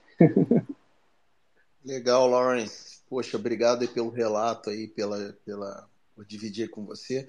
Eu queria saber de você, alguma, de repente, alguma coisa que você pudesse dividir aí com a nossa audiência, com nossos, nossos amigos aqui que estão escutando, algum, alguma coisa acionável. Estão me ouvindo? Tô, tô vivo. Sim. Tô te ouvindo. Alguém mais tá ah, tá falando aí? Quieto? Não, tá show. Posso continuar? O, o, o, Manhattan estava falando, vocês estavam ouvindo o que ele estava falando? Que eu, eu não consegui deu, aquele pau. Ah, então acho que deu aquele pau do Spaces que às vezes é, algumas pessoas estão vindo e outras não. Eu acho que é mais fácil se vocês puderem sair e entrar de novo, porque como o Manhattan é host, se ele sair vai, vai cair a live. Eu saio e entro. Não, é, só para não ficar esse vácuo aqui, é legal a gente fazer uma distinção também, porque tem o minimalista e tem o mão de vaca. Eu confesso para vocês que eu sou mais o mão de vaca do que o minimalista. Tem muita coisa aqui que eu preciso me desfazer. Eu acabo acumulando algumas tranqueiras que ficam aqui, eu olho para aquela coisa e tá ali ocupando espaço e eu olho e falo, ah, um dia eu vou usar isso aqui de novo e eu não uso, né? tenho, também tem esse problema com livros, então eu tenho uma prateleira aqui, duas prateleiras, na verdade, cheias de livros, e eu, eu acho que eu li 60% dos livros. E aí aparece uma promoção, eu compro um livro que eu estou interessado, eu coloco ele num backlog, e aí eu percebo que tem outros 20 que eu preciso ler na frente daquele lá. Então são coisas que vão realmente se acumulando, e Parece que não, mas realmente isso que o Lawrence falou tem um sentido, porque você olha para aquilo e é como se aquilo gerasse uma certa ansiedade em você, né? Você acaba virando um pouco escravo daquilo que você tem, porque você olha e fala, putz, um dia eu preciso ou ler, né, isso aqui, ou me desfazer, né? Mas eu vou ter que dar um jeito nisso. Isso aqui tá, tá presente na minha vida e isso realmente acaba atrapalhando. Então, só para deixar claro, né? São duas coisas diferentes. Eu sou mão de vaca profissional, eu gosto de economizar, eu gosto de procurar pechincha, é, eu gosto de não gastar também quando realmente eu vejo que não é necessário, mas eu ainda preciso dar uns passos à frente para eu virar minimalista. Levantando essa, essa bola aí. Diga, Manhattan. Não, era só para se o Lawrence está escutando a minha pergunta. É, ah, agora sim. Tá, que é, o, o que eu gostaria, Lawrence, se você pudesse dividir para o pessoal que está tá, tá escutando a gente, uh, talvez alguns passos básicos aí para quem quer começar no minimalismo, alguma coisa acionável aí que quem está escutando a gente pudesse é, fazer aí, né, para entrar nessa, nesse mundo aí, nessa toca do coelho aí. Olha, eu sempre vou recomendar o livro da Mary Kondo, ou o livro ou, a, ou o documentário dela. É uma japonesa muito louca. A mina é simplesmente obcecada por organização. E, e tipo, o livro dela é, é bem gay, é todo florido, mas é um conteúdo maravilhoso. Foi a partir dali. Eu li, ela falou: primeiro você tem que jogar tudo para fora do seu armário. Tira do armário, joga fora. Tira do armário e agora coloca de volta. Mas só coloca de volta aquilo que você realmente sentir que é especial, que, que, que agrega valor, sabe? E às vezes você vai pegar roupa, por exemplo, você vai pegar roupa, vai pegar 15 camisas, por exemplo, e porra, você só usa 7, tá ligado? Tem, tem outras ali que você não usa, e você, tá, mas essa daqui foi presente da minha mãe, porra, foda-se que foi presente da sua mãe, você não tá usando, não, não faz sentido você guardar algo só por consideração. É mais falta de consideração você guardar do que você doar. Porque se você doar aquele, aquele artefato que alguém especial te deu, você está dando valor àquilo que foi dado a você. Guardar não, guardar deixa ali. Então, primeiro passo, tira as coisas do seu armário e vê aquilo que de fato você não usa há muitos anos. E, e desfaz. Primeira roupa, eu, eu fui, eu ataquei logo os livros porque eu era acumulador de livro e de acordo com a Mary Kondo tem todo um, um, um andamento para chegar nos livros. Eu ataquei de cara os livros porque eu era acumulador. O Dum aí falou do, do costume de comprar livro, né? É, eu ainda tenho o costume de comprar livro, só que é interessante que hoje em dia é, demora muito mais. Eu entro numa livraria, a última vez que eu entrei eu fiquei uma hora e comprei um livro só. Antigamente eu ficava 20, 25 minutos, levava cinco livros, então ficou um pouco melhor a, a filtragem. E aí o primeiro passo é esse, você tira tudo, tira tudo, tira tudo e joga fora do armário. Quando você separar as roupas que você não usa, você vai ver que sobra espaço no teu armário, é, é, é fato. A não ser que você já tenha pouca roupa, né? Se você já tiver pouca roupa, faz sentido essa dica. E aí você vai desfaz daquilo. Quando vacar aquele, aquele espaço no teu armário, já vai dar um alívio. Vai falar, nossa, meu armário estava entupido de coisa que eu não uso. Aí você vai começar a ter o start para partir para objetos, por exemplo. É, vamos supor que quem esteja ouvindo a gente seja gamer. Tem uma pilha de CDs ali de, de, de videogames antigos, PlayStation 2, 3, 4 e aquela pancada de CD que ele nem pega mais, sabe? Então, não faz sentido ter aquilo se você não usa mais. Aquilo está ocupando espaço na tua vida, na tua mente, no teu armário. E aquilo pode te gerar uma fonte de renda para comprar um jogo novo. Então, por que não se desfazer, sabe? Você vai começar a se desfazer daquilo que às vezes é mais importante para você e, e, que você achava que você não ia conseguir. Eu Quando tenho você... três videogames aqui parados. Eu preciso vender essa porra. Pode vender, comprar essa tocha, sei lá, comprar um lanche pra família. Comprar outro videogame, como eu disse. então, pois é. Eu tava com meu videogame parado, eu tinha um PlayStation 3 que eu adorava, e aí eu descobri a, a nuvem do Xbox e começou a rodar a nuvem do Xbox em qualquer lugar. Eu falei, pô, perdeu o sentido de eu ter um videogame. Uma caixa aqui. Aí eu vendi. Mas só depois que eu tive o, a certeza de que seria possível viver com aquilo. Aí beleza, joguei, parei de jogar, quer dizer, e vendi. E fiquei jogando pela nuvem. O, uma outra coisa é prestar atenção no que está comprando. É, quando você prestar atenção de verdade, se perguntar três vezes, ainda mais que o Dum falou que é mão de vaca. Mão de vaca tem o hábito de olhar para coisa, pense como, pense como o Dum. Você olha pro, pro, pro celular que você quer comprar, olha, vê o teu, pensa assim, é, o, aquilo que eu quero agora, que é o celular novo, está resolvendo um problema? Meu celular quebrou? Não. Meu celular funciona? Funciona. Ele roda os jogos? Roda. Roda aplicativo? Roda. Não tem porquê eu comprar um novo. Comprar um novo é mero capricho. Comprar um novo vai gerar, é, como é que se diz? Vai gerar algum tipo de, de renda? Vai. Então compra um novo. Não vai gerar renda? Continua com o velho. Isso com tudo. É, exceto certas coisas, por exemplo, o tênis, né? Tem hora que o tênis não dá mais para tu fazer isso, ele abre todo. Mas uma mesa, pô, essa escrivaninha aqui tá funcionando, tá útil, tá esteticamente apresentável, não precisa comprar outra. Ah, me mudei de casa, não tá combinando, mas paciência. Isso aqui não é necessário, não é, não é vital. O que que é vital? Vital é aquilo que tá quebrado. Tá quebrado, dá para consertar? Não, compra um novo compra um novo de qualidade que dure durante muitos anos. Então você vai Tem mudando algum... os... Pode Não, falar, te... fala aí. Não, eu queria comentar umas coisas aqui que você puxou vários fios, inclusive com o que a gente falou semana passada.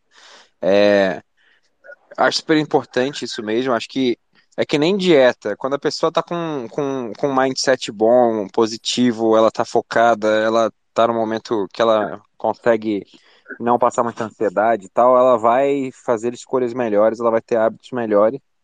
E aí, quando o cara, por exemplo, tá num trabalho que ele odeia, ele tá estressado, ou ele chegou do trabalho agora e, tipo, o dia foi uma merda, ele vai comer qualquer porcaria de chocolate, de bacon que tiver na geladeira não tá nem aí. É, e a mesma coisa no mundo que a gente está hoje em dia, você fica sendo metralhado com informações e propaganda de coisa para comprar, e muita gente gasta quase todo o dinheiro ou mais do que pode em compras por impulso, comprando todo tipo de tranqueira que vai acumulando, vai, vai ficando, tomando cada vez mais espaço na sua mente, no seu, na sua casa. Eventualmente você é, é um ciclo vicioso, né? Porque você começa a ficar mais ansioso porque aquele negócio que você comprou, mais, mais problemático porque você gastou todo o seu dinheiro e daí você te leva a comprar mais. Então é, é, é um problema bem sério que o, o minimalismo ajuda meio que dar um corte aí, meio que fazer um, um detox generalizado disso. É bem interessante. É, acho que uma coisa que precisa falar também é que assim, ela é muito legal, tem seu valor ser minimalista tal. acho que para a cabeça é a melhor coisa que tem. acho que hoje em dia a gente vive numa sociedade onde tem dopamina barata por tudo quanto é lado e as pessoas não conseguem focar em, por três segundos em alguma coisa. E você tirar todas as tranqueiras do seu redor e as coisas que você não usa mais vão abrir muito espaço na sua mente, como você falou. Você tirar um monte de micro decisões do seu dia também te deixa mais focado e mais em paz consigo mesmo.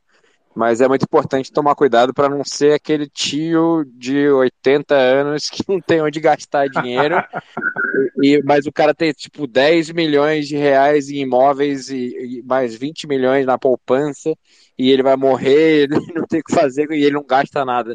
Então acho que tem uma linha tênue aí que a gente precisa pensar sempre também, porque o Doom, por exemplo, eu tenho certeza, quando ele tiver 80 anos, os filhos dele vão querer pegar a fortuna do Bitcoin dele, ele não vai, não vai deixar até o último centavo tudo parado lá e vai estar morando num AP de quarta e sala em algum lugar do mundo.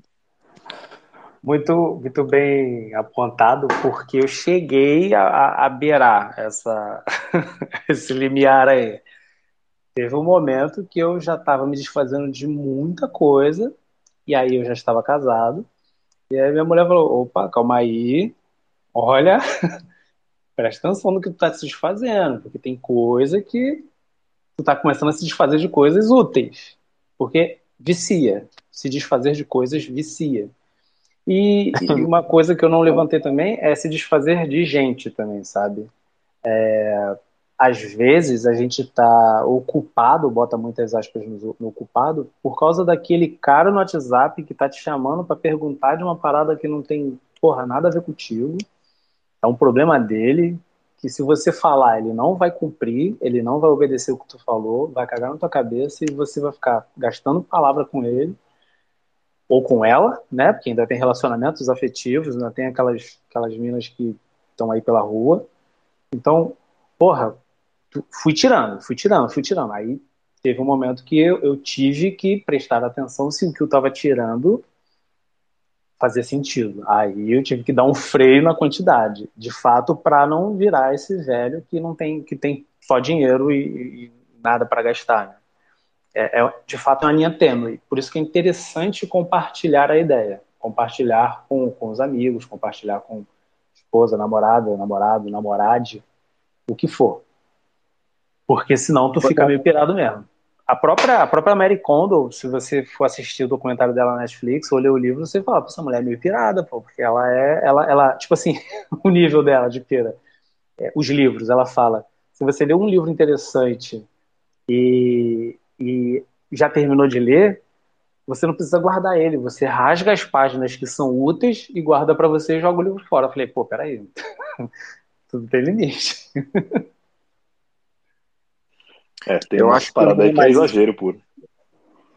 Eu acho que o minimalismo é muito mais uma parada mais, um hábito mais masculino que os homens tendem a adotar mais do que as mulheres. É a impressão que eu tenho. É, não sei se, se é verdade ou não, mas a gente tá falando de minimalismo aqui. Minha mulher falou para mim que do mesmo jeito que ela quer comprar um carro a diesel para mandar a Greta e tomar no cu, ela quer comprar o máximo de coisas possível para mandar o Klaus Shop tomar no cu. É, acho que para mulher realmente deve ser muito mais difícil, porque o homem, cara, é muito mais fácil de se satisfazer na vida. Eu tive uma época que eu morei sozinho e, cara, é basicamente assim: você tendo um cubículo de 20 metros quadrados com um sofá, uma TV legal, um videogame, geladeira, fogão, chuveiro, é um palácio, né, pro homem. Você não precisa de muita coisa. É, mulher é mais complicado porque tem muito mais coisa, né? Assim, é, não apenas na parte estética, né? A mulher não vai querer ter um vestido, ela vai querer ter vários para poder sair, variar a roupa, é, creme para cabelo, creme para o rosto, maquiagem, joia, sapato. A mulher vai ter uns 15 sapatos diferentes tal. O homem, né? Um tênis, uma camiseta, uma bermuda, o cara tá feliz ali. Então, é, realmente, acho que deve ser muito mais difícil para a mulher conseguir virar minimalista mesmo. Olha, é, das mulheres que já vieram falar comigo, as únicas que conseguiam gostavam de mulheres também. Porque as outras elas começavam no, no ímpeto, no, no, no, ânimo, mas depois paravam, já começavam a comprar tudo e voltavam ao comportamento normal. Mas as que gostavam de mulheres, elas seguiram em frente e viveram de fato com menos.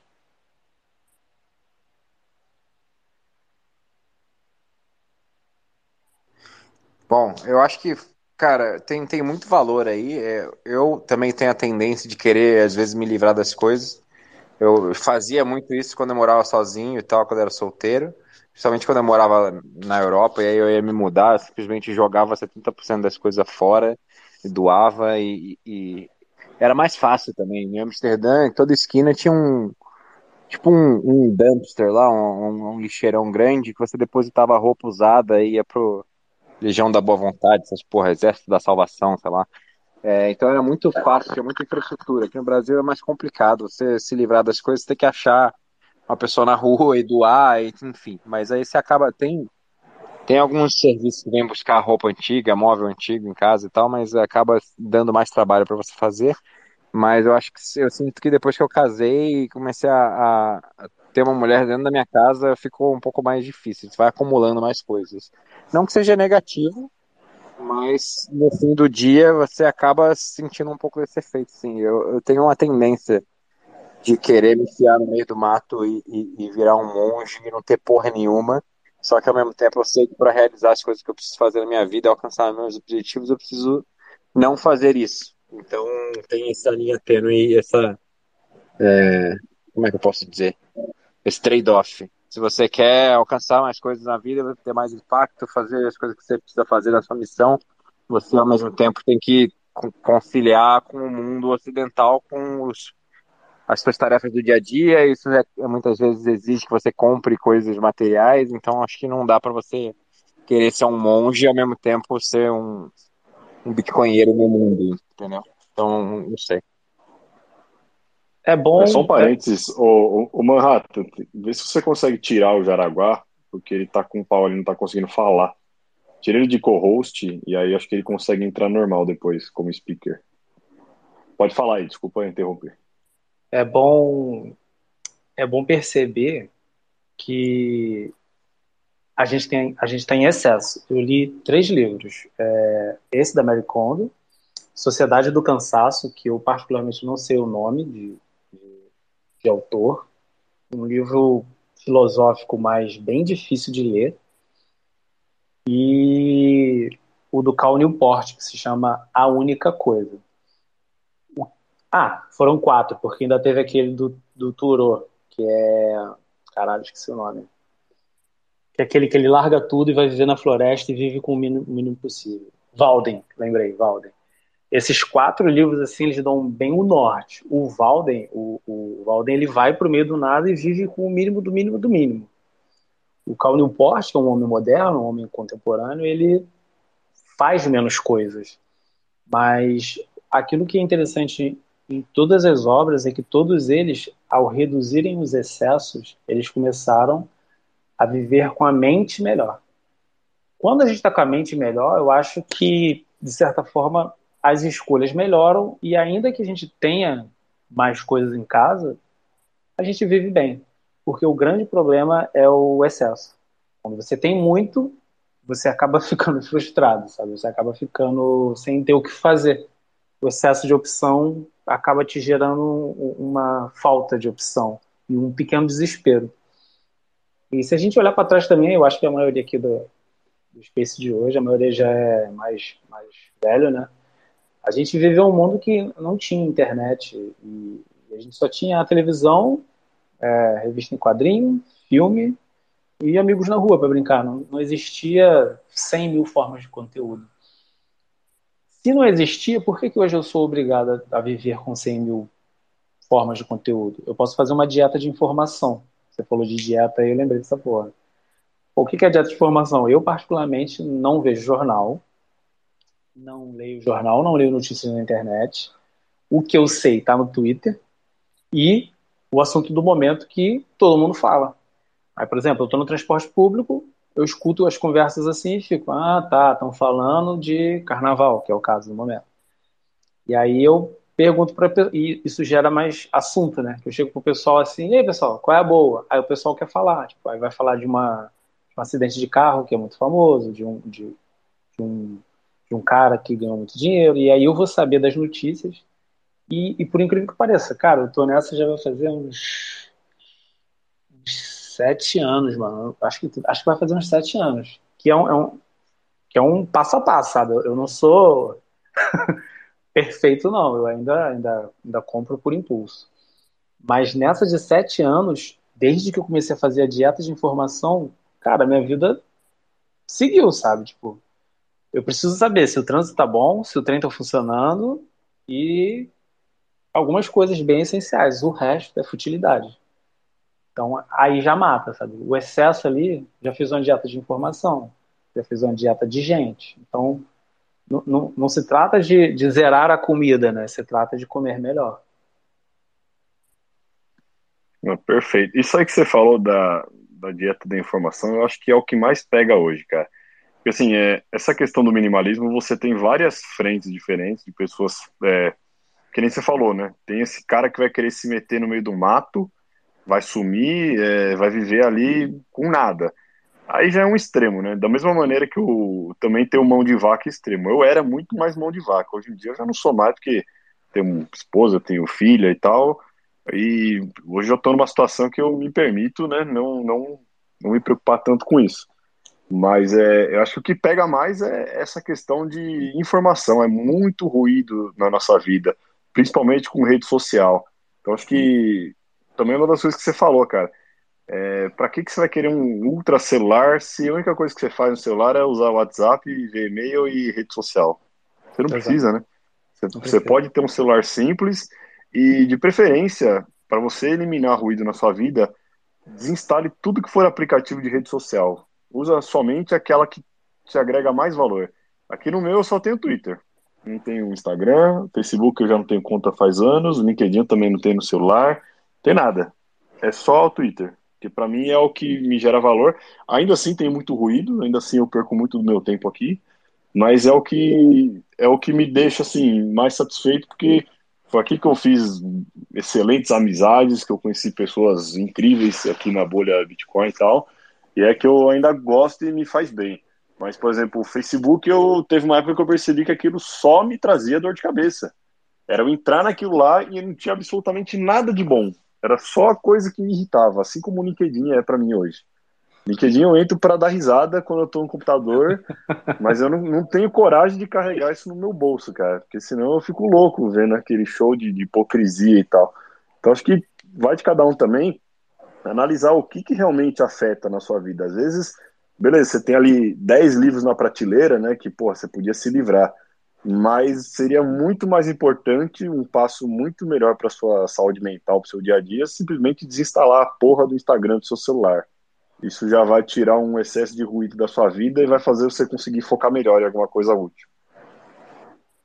É, eu recentemente eu não deletei o Instagram, mas eu, eu, meu celular é todo organizadinho, então tem pasta de tudo na tela inicial, é, tem uma pasta de, de redes sociais e tal, e aí o Instagram sumiu dessa pasta, tirei ele de lá, e eu parei de seguir todo mundo. Eu sigo três pessoas agora no Instagram. E só de não ficar abrindo, porque a gente fica involuntariamente, conscientemente abrindo aquela porra quando não tá fazendo nada. E, cara, o seu cérebro tá des literalmente desligado e você fica lá vendo o que as outras pessoas estão fazendo da vida e você para de viver.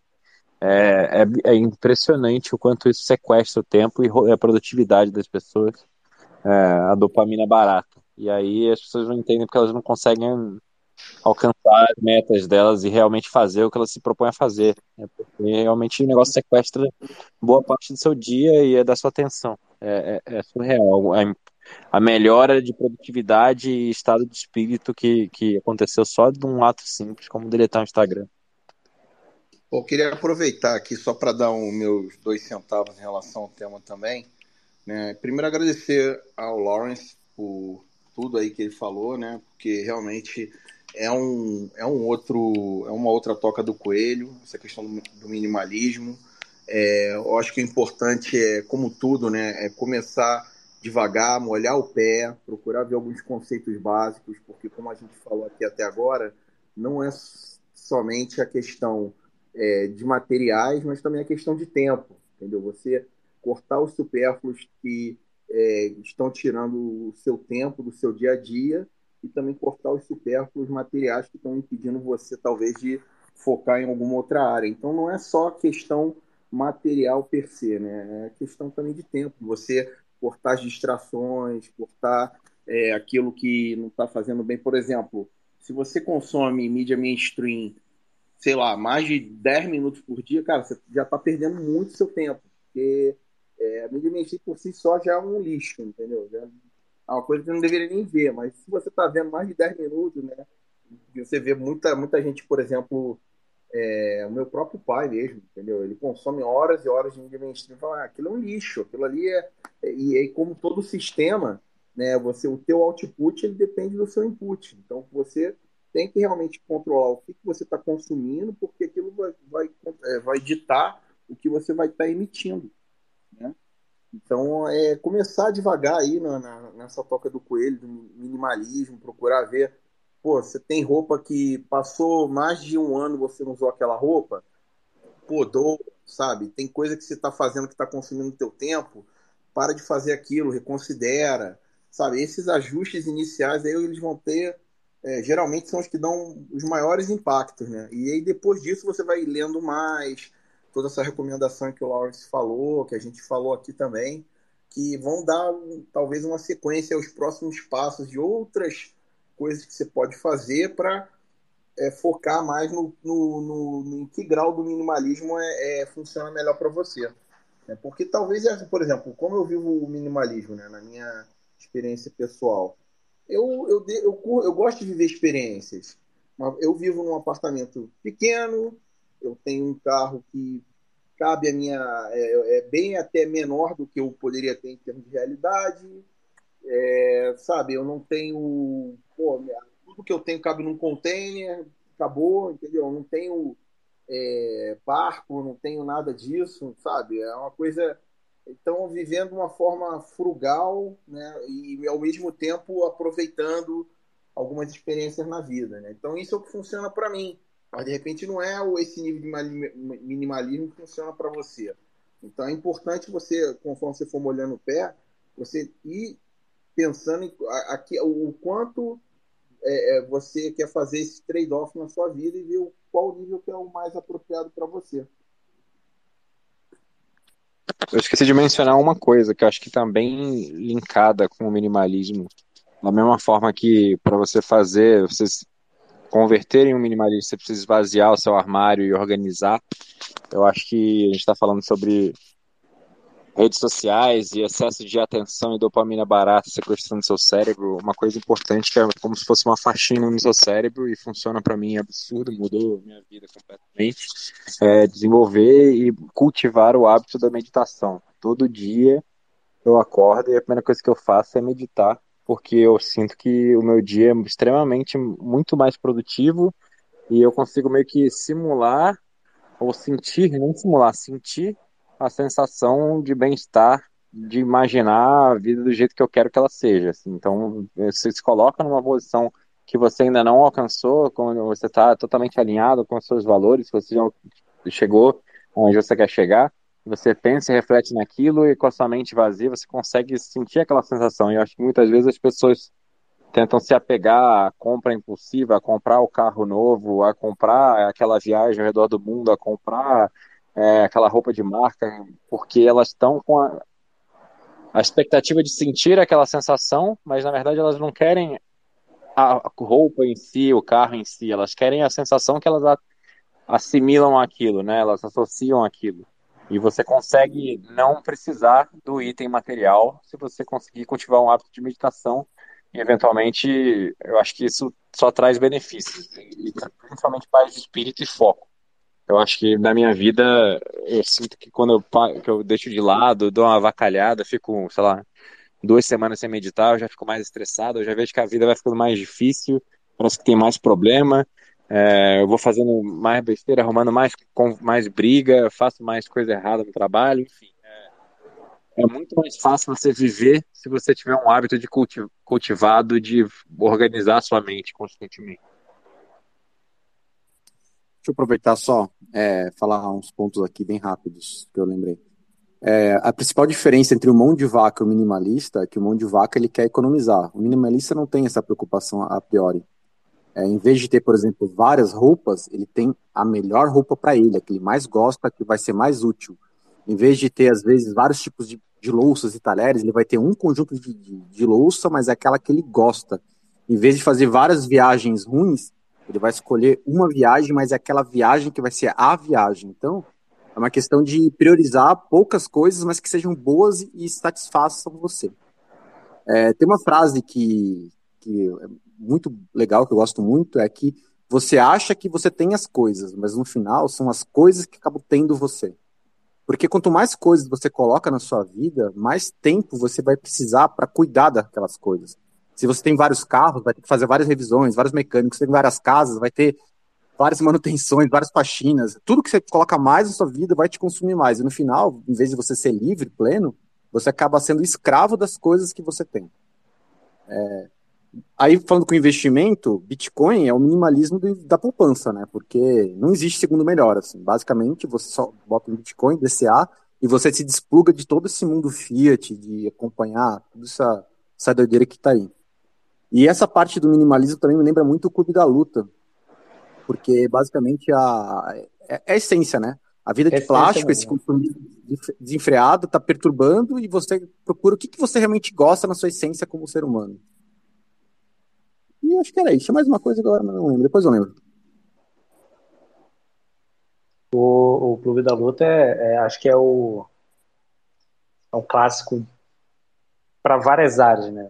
Tanto filosóficas quanto é, estéticas, né? O, essa ideia do, do Clube da Luta de você você não é suas roupas, você não é o seu emprego, você não é o seu carro. É, eu acho que o norme, ou como o Dum gosta de falar, o NPC, ele transfere muito para as coisas o, aquilo que deveria ser para ele. É, acho que todo mundo conhece alguém que chega para conversar com você e vai falar sobre relógio, sobre carro. Ah, eu comprei o relógio tal, eu vi o relógio tal, eu vi o carro tal. E o assunto todo que você tem com essa pessoa se resume a coisas que ela comprou ou que ela sonha em comprar.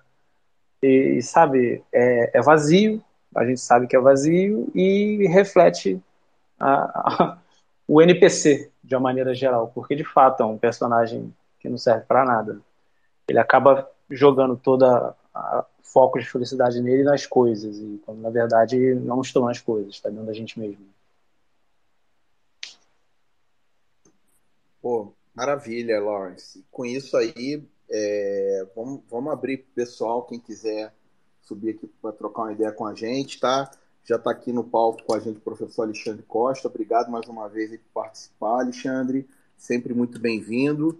Tá? Quem quiser é, participar aqui com a gente, fazer uma pergunta e tal, já está aberto aí o mic. Mas é passar a palavra aí para o professor Alexandre aí, dar uma palavra, comentar alguma coisa. Seja muito bem-vindo. Opa, boa noite. Vocês estão me ouvindo? Perfeitamente. É, me desculpa, eu apertei sem querer aqui, estou só na escuta mesmo. É, mas acho que tem uma, uma frase aí que resume o. E acho que dá até um pouco de peso a isso que vocês estão falando, que é onde estará o seu. Onde estiver o seu tesouro, estará o seu coração e vice-versa, né? Mateus 2018. Então, Perfeito. É, eu acho que isso aí é uma grande verdade. Eu só não consigo me livrar dos, dos livros, né? Porque até o Jorge Luiz Borges falava que livro, por isso que é, é até parecido no, em português, né? A gente é difícil se livrar deles, né? Por isso que acho que em português tem essa felicidade das palavras serem parecidas. Mas era isso, assim, tô ouvindo aí, tô gostando.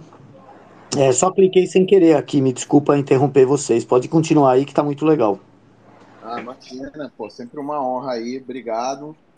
E também convidei aqui para conversar com a gente o Jeff também, que, poxa, tem o melhor, melhor bolha, o perdão, melhor Spaces aí, a bolha. Quem, quem ainda não assistiu também, pô, depois corre lá. É quinta-feira, Jeff, o que você tá fazendo agora? Opa! Beleza, beleza, pessoal. Boa noite. Sim, toda quinta, ali por volta de 8 horas da noite, a gente sempre tem encontros ali.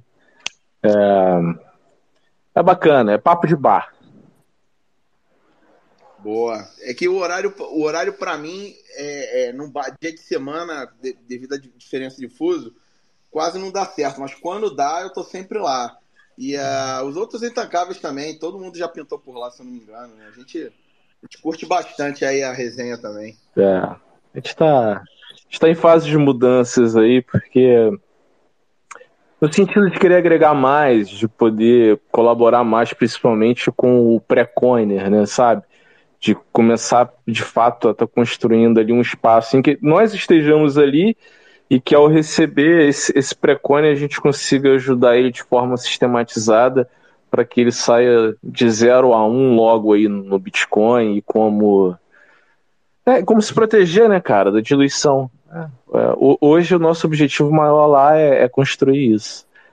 E queria dar os parabéns ao Laurence aí, esse é um amigo, um amigo que o Bitcoin me proporcionou, entre, entre muitos, e é sempre muito bom ouvi-lo. E, cara, que eu também tô, cara, uma jornada aí, desde que eu conheci o Bitcoin, fora outros motivos, é de. É de viver o minimalismo no sentido de, cara, eu não tenho nada que me prenda, sabe? Um, hoje eu digo para todo mundo, só que é aquilo, né? Todo mundo tem que saber a sua medida. A minha vida cabe numa mochila, e isso para mim é libertador.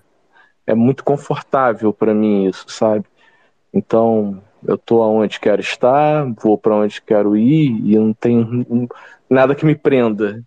É, tem seus trade-offs, mas para mim é muito confortável. Eu brinco que sou maximalista no minimalismo. É isso aí. Somos, meu amigo. é muito bom, cara. Muito bom estar tá livre. Eu vou, vou fazer uma provocação aqui. É, Será que a gente não está vivendo de acordo com o Fórum Econômico Mundial, que a gente não vai ter nada e vai ser feliz? Muito bom. Muito bom.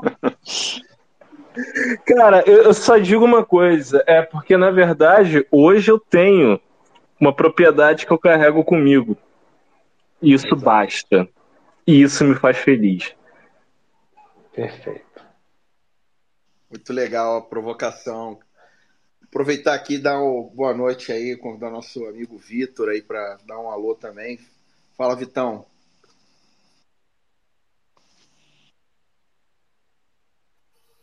Fala, galera, beleza? Bom carnaval aí para todo mundo. Para a galera aí que foi pro bloquinho, já teve o celular roubado, carteira roubada, Eita. O cartão clonado. Carnaval é felicidade para uns e tristeza para outros, mas é isso aí, vida que segue às vezes, antigamente, quando eu ia para o carnaval, a gente pegava uma doença venérea. Hoje a gente talvez só perca só o celular. Acho que está melhorando, né?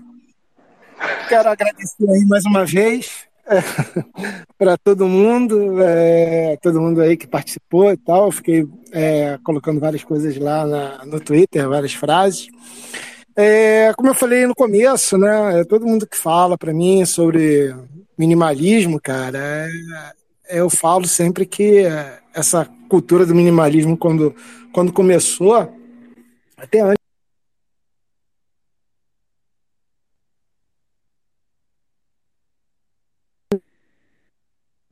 luta ela mesma que vocês estavam comentando, cara, não faz mais não tinha mais sentido. O cara estava vivendo naquela naquela roda dos ratos ali de consumista por consumir. Então, é, realmente, é, quando o cara chega nesse nível, é, é legal realmente ele dar uma, dar uma parada e rever aí os conceitos, ver essa coisa do que você tem no armário. Eu até brinquei aí, falei com o Dum, cara. Mudanças de casa, na terceira mudança você não tem mais nada que você tinha. Entendeu? É, você já renova tudo. E o pobre, coitado, o pobre ele quer viver dentro do, do, do shopping, do, do, do, shopping, né, cara? Ele quer ter tudo, né? Porque como ele não tem nada, não pode comprar nada, porque não tem dinheiro, então fica essa dicotomia aí, entre o cara que tem dinheiro, não precisa de tudo que ele precisa, e o pobre que não tem e quer ter tudo que o rico tem. Mas o, o Bitcoin, para mim, no meu caso, foi interessante, porque eu era um cara que realmente ficava gastando com bobagem, comprava muita coisa da China na época que é, o AliExpress nem existia, eu comprava muita bugiganga, ficava fazendo com os meus amigos. Ah, comprei isso. E a gente, cara, chegou um momento, cara, que um amigo meu tinha um, já uma caixa de coisa de bugiganga que ele tinha comprado e não usava. Eu falei, pô, a gente tá comprando coisa que a gente não tá nem usando, cara, tá, já tá foda já.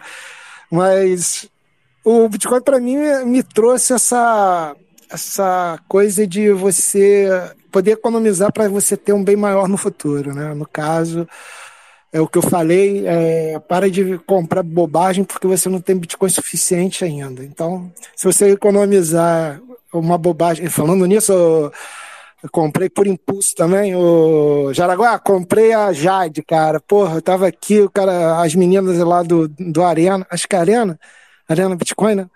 é, a Cacá e a outra, fizeram, fizeram até um post falando que estavam dando curso, fazendo curso, o cara ganhava Jade, eu já estava vendo essa Jade um tempo, aí eu fui por impulso e comprei, cara, putz, não posso ficar vendo essas merdas que eu quero comprar, porra, tá, tá vendo? Já gastei meus satoshinhos lá na Jade. Aí é, o Bitcoin me deu essa oportunidade de, de, de pensar mais no futuro e guardar, economizar para comprar mais Bitcoin.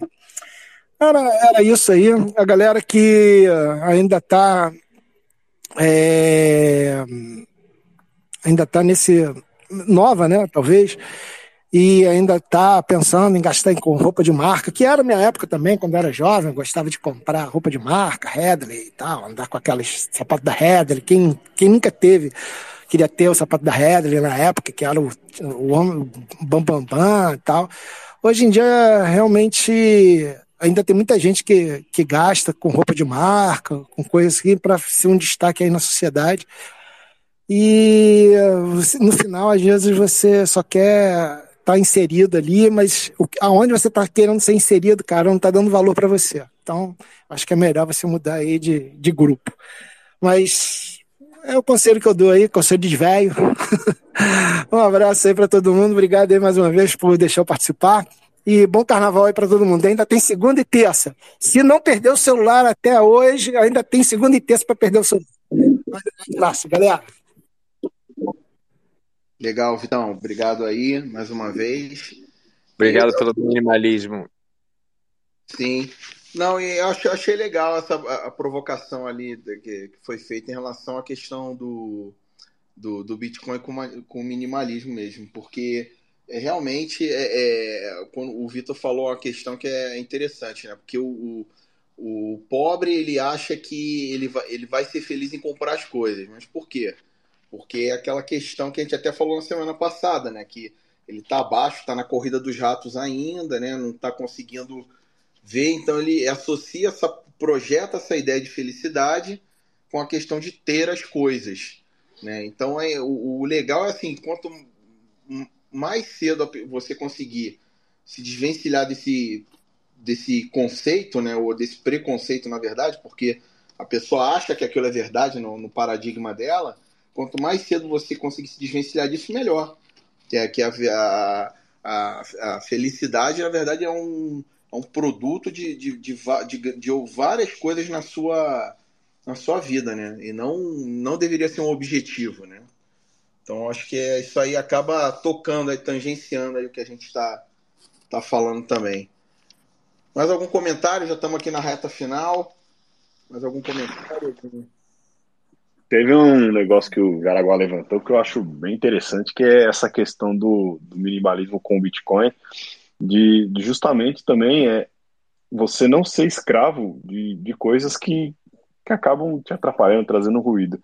Então eu lembro que quando eu também tentava né, é, investir em bolsa, em ações, fundo imobiliário, tesouro, essas coisas, é, você acha que você está diversificando tal, né, que você está ali diluindo o risco e tudo mais, mas além de né, você ter a questão que o Renato sempre menciona, né, de você estar tá financiando é, esse sistema legacy criminoso, né, no mínimo que a gente pode falar, é, você também vira escravo daquilo, porque beleza, eu tenho ali fundos imobiliários.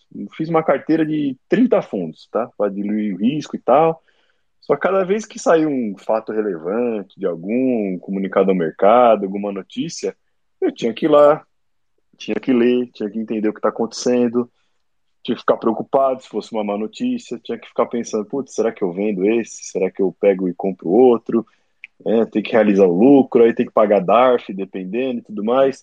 É, isso também era um, um, excesso de bagagem que, que eu carregava, porque eu achava que, não, é, eu não posso ficar totalmente focado em Bitcoin, eu, sabe, eu tenho que dar uma diversificada e tudo mais, eu acaba virando, acabava virando escravo daquilo também, era um, era um ruído na minha vida desnecessário. Então eu, eu fiz o que o, o Lawrence fez aí com os livros dele, com as coisas dele. Eu me livrei, me livrei dessa bagagem. E hoje, cara, eu vivo tranquilo, e mesmo passando pelo beer market do ano passado, é, eu ainda tranquilo, porque eu né, passo muitas horas aí da minha vida consumindo conteúdo sobre Bitcoin, então eu tenho uma convicção muito boa sobre o futuro do Bitcoin. E eu também parei de me estressar, cara, com o noticiário e tal. Ah, caiu não sei o que, deu merda na Vale, é, agora mudou o governo, a Petro vai afundar, Americanas agora descobriu a fraude e tudo mais. Tudo isso era um ruído chato que gastava horas do meu dia, que eu tinha que ficar acompanhando notícia, tinha que assinar relatório, tinha que ficar olhando, sabe, é, noticiário político e preocupado com aquilo. E depois que eu virei Bitcoiner maximalista raiz, me livrei do resto, só aí também foi um ruído a menos na minha vida. A única coisa que preciso me preocupar é fazer o DCA e ganhei um tempo livre maravilhoso para fazer o que eu gosto de fazer. Então, é outra coisa que você pode virar minimalista. Minimalista é onde você vai deixar o seu dinheiro. E a gente já sabe que não tem. There's no second best. Né? A gente já sabe onde é o melhor lugar para deixar o dinheiro hoje. Qual é o próximo passo, do agora que você não acompanha mais notícias de fundos imobiliários e da Vale e da Americanas. E você sobrou tempo para fazer para tancar o Bostil. Você vai tentar parar de tancar o Bostil quando? É, na verdade, o, a gente aqui só acompanha essas notícias para poder trazer no podcast de domingo, né? Se não fosse isso aqui, eu, eu já nem ligava, né? Acho que nem o Twitter tava abrindo mais. Eu ia bloquear tudo que é notícia e tudo mais, eu só seguir a bolha aqui mesmo e foda-se. O Leta falou para mim na Satisconf que o nosso trabalho era muito nobre, mas era uma esponja de negatividade, que a gente estava tipo, absorvendo todo o suco do lixo do Bostil e do mundo para trazer para trazer para a bolha num, num tom de humor e que era uma missão extremamente nobre, mas ele nunca faria isso. Faz sentido. É, mas até por isso que a gente mudou o foco esse ano, né? Pra trazer um tema agora. E, e realmente, assim, eu acho que tá bem melhor até para nossa Com sanidade certeza. mental, né? O programa termina, a gente termina feliz, a gente não termina triste. Ah, sim, concordo. Concordo, porque é importante assim, a gente falar é, sempre o, o, o, eu acho que o gatilho aqui que a gente tenta deixar com o programa é o seguinte, olha, é, tá tudo assim, compre Bitcoin, entendeu? Porque o, o, a, a, frase que define o programa, é, tá, ó, tá tudo ruim, mas compre Bitcoin. é bem por aí.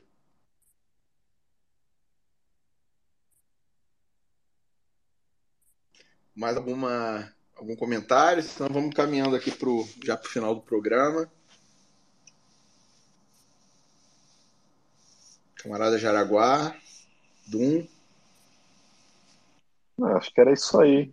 É, acho que as dicas aí que o Lawrence deu de livros também vale a pena o pessoal ir atrás. É, pelo que deu assim para absorver, né, desses últimos dois, acho que o cara que o cara que for mão de vaca num, num nível equilibrado e minimalista também num nível equilibrado, mais o DCA em Bitcoin, cara, assim, você tem uma chance muito alta de ter um futuro 100 vezes melhor do que os seus amigos e tal, os normes que você conhece, a galerinha que está é, escrava ali do novo iPhone e confiando que o governo vai cuidar da aposentadoria deles e tudo mais. É, e são coisas assim, relativamente simples, né? Que você precisa fazer. É, na verdade, é, são mais coisas que você precisa deixar de fazer, né? É deixar de comprar tal coisa, é deixar de pensar em ficar acumulando tranqueira, é deixar de pensar em diversificar. É, que aí você consegue, consegue aí ser um cara muito, mas muito acima da média aí entre as pessoas que você conhece.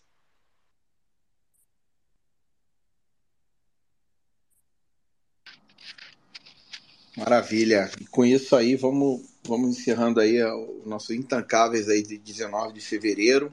Agradecer mais uma vez a todo mundo que participou aqui, que está escutando a gente ao vivo ou na sua principal, principal plataforma de streaming. Agradecer mais uma vez aos meus companheiros que fazem desse programa uma realidade. Beat Sidum, camarada Jaraguá, Bernardo. Dá um tchau aí, pessoal aí.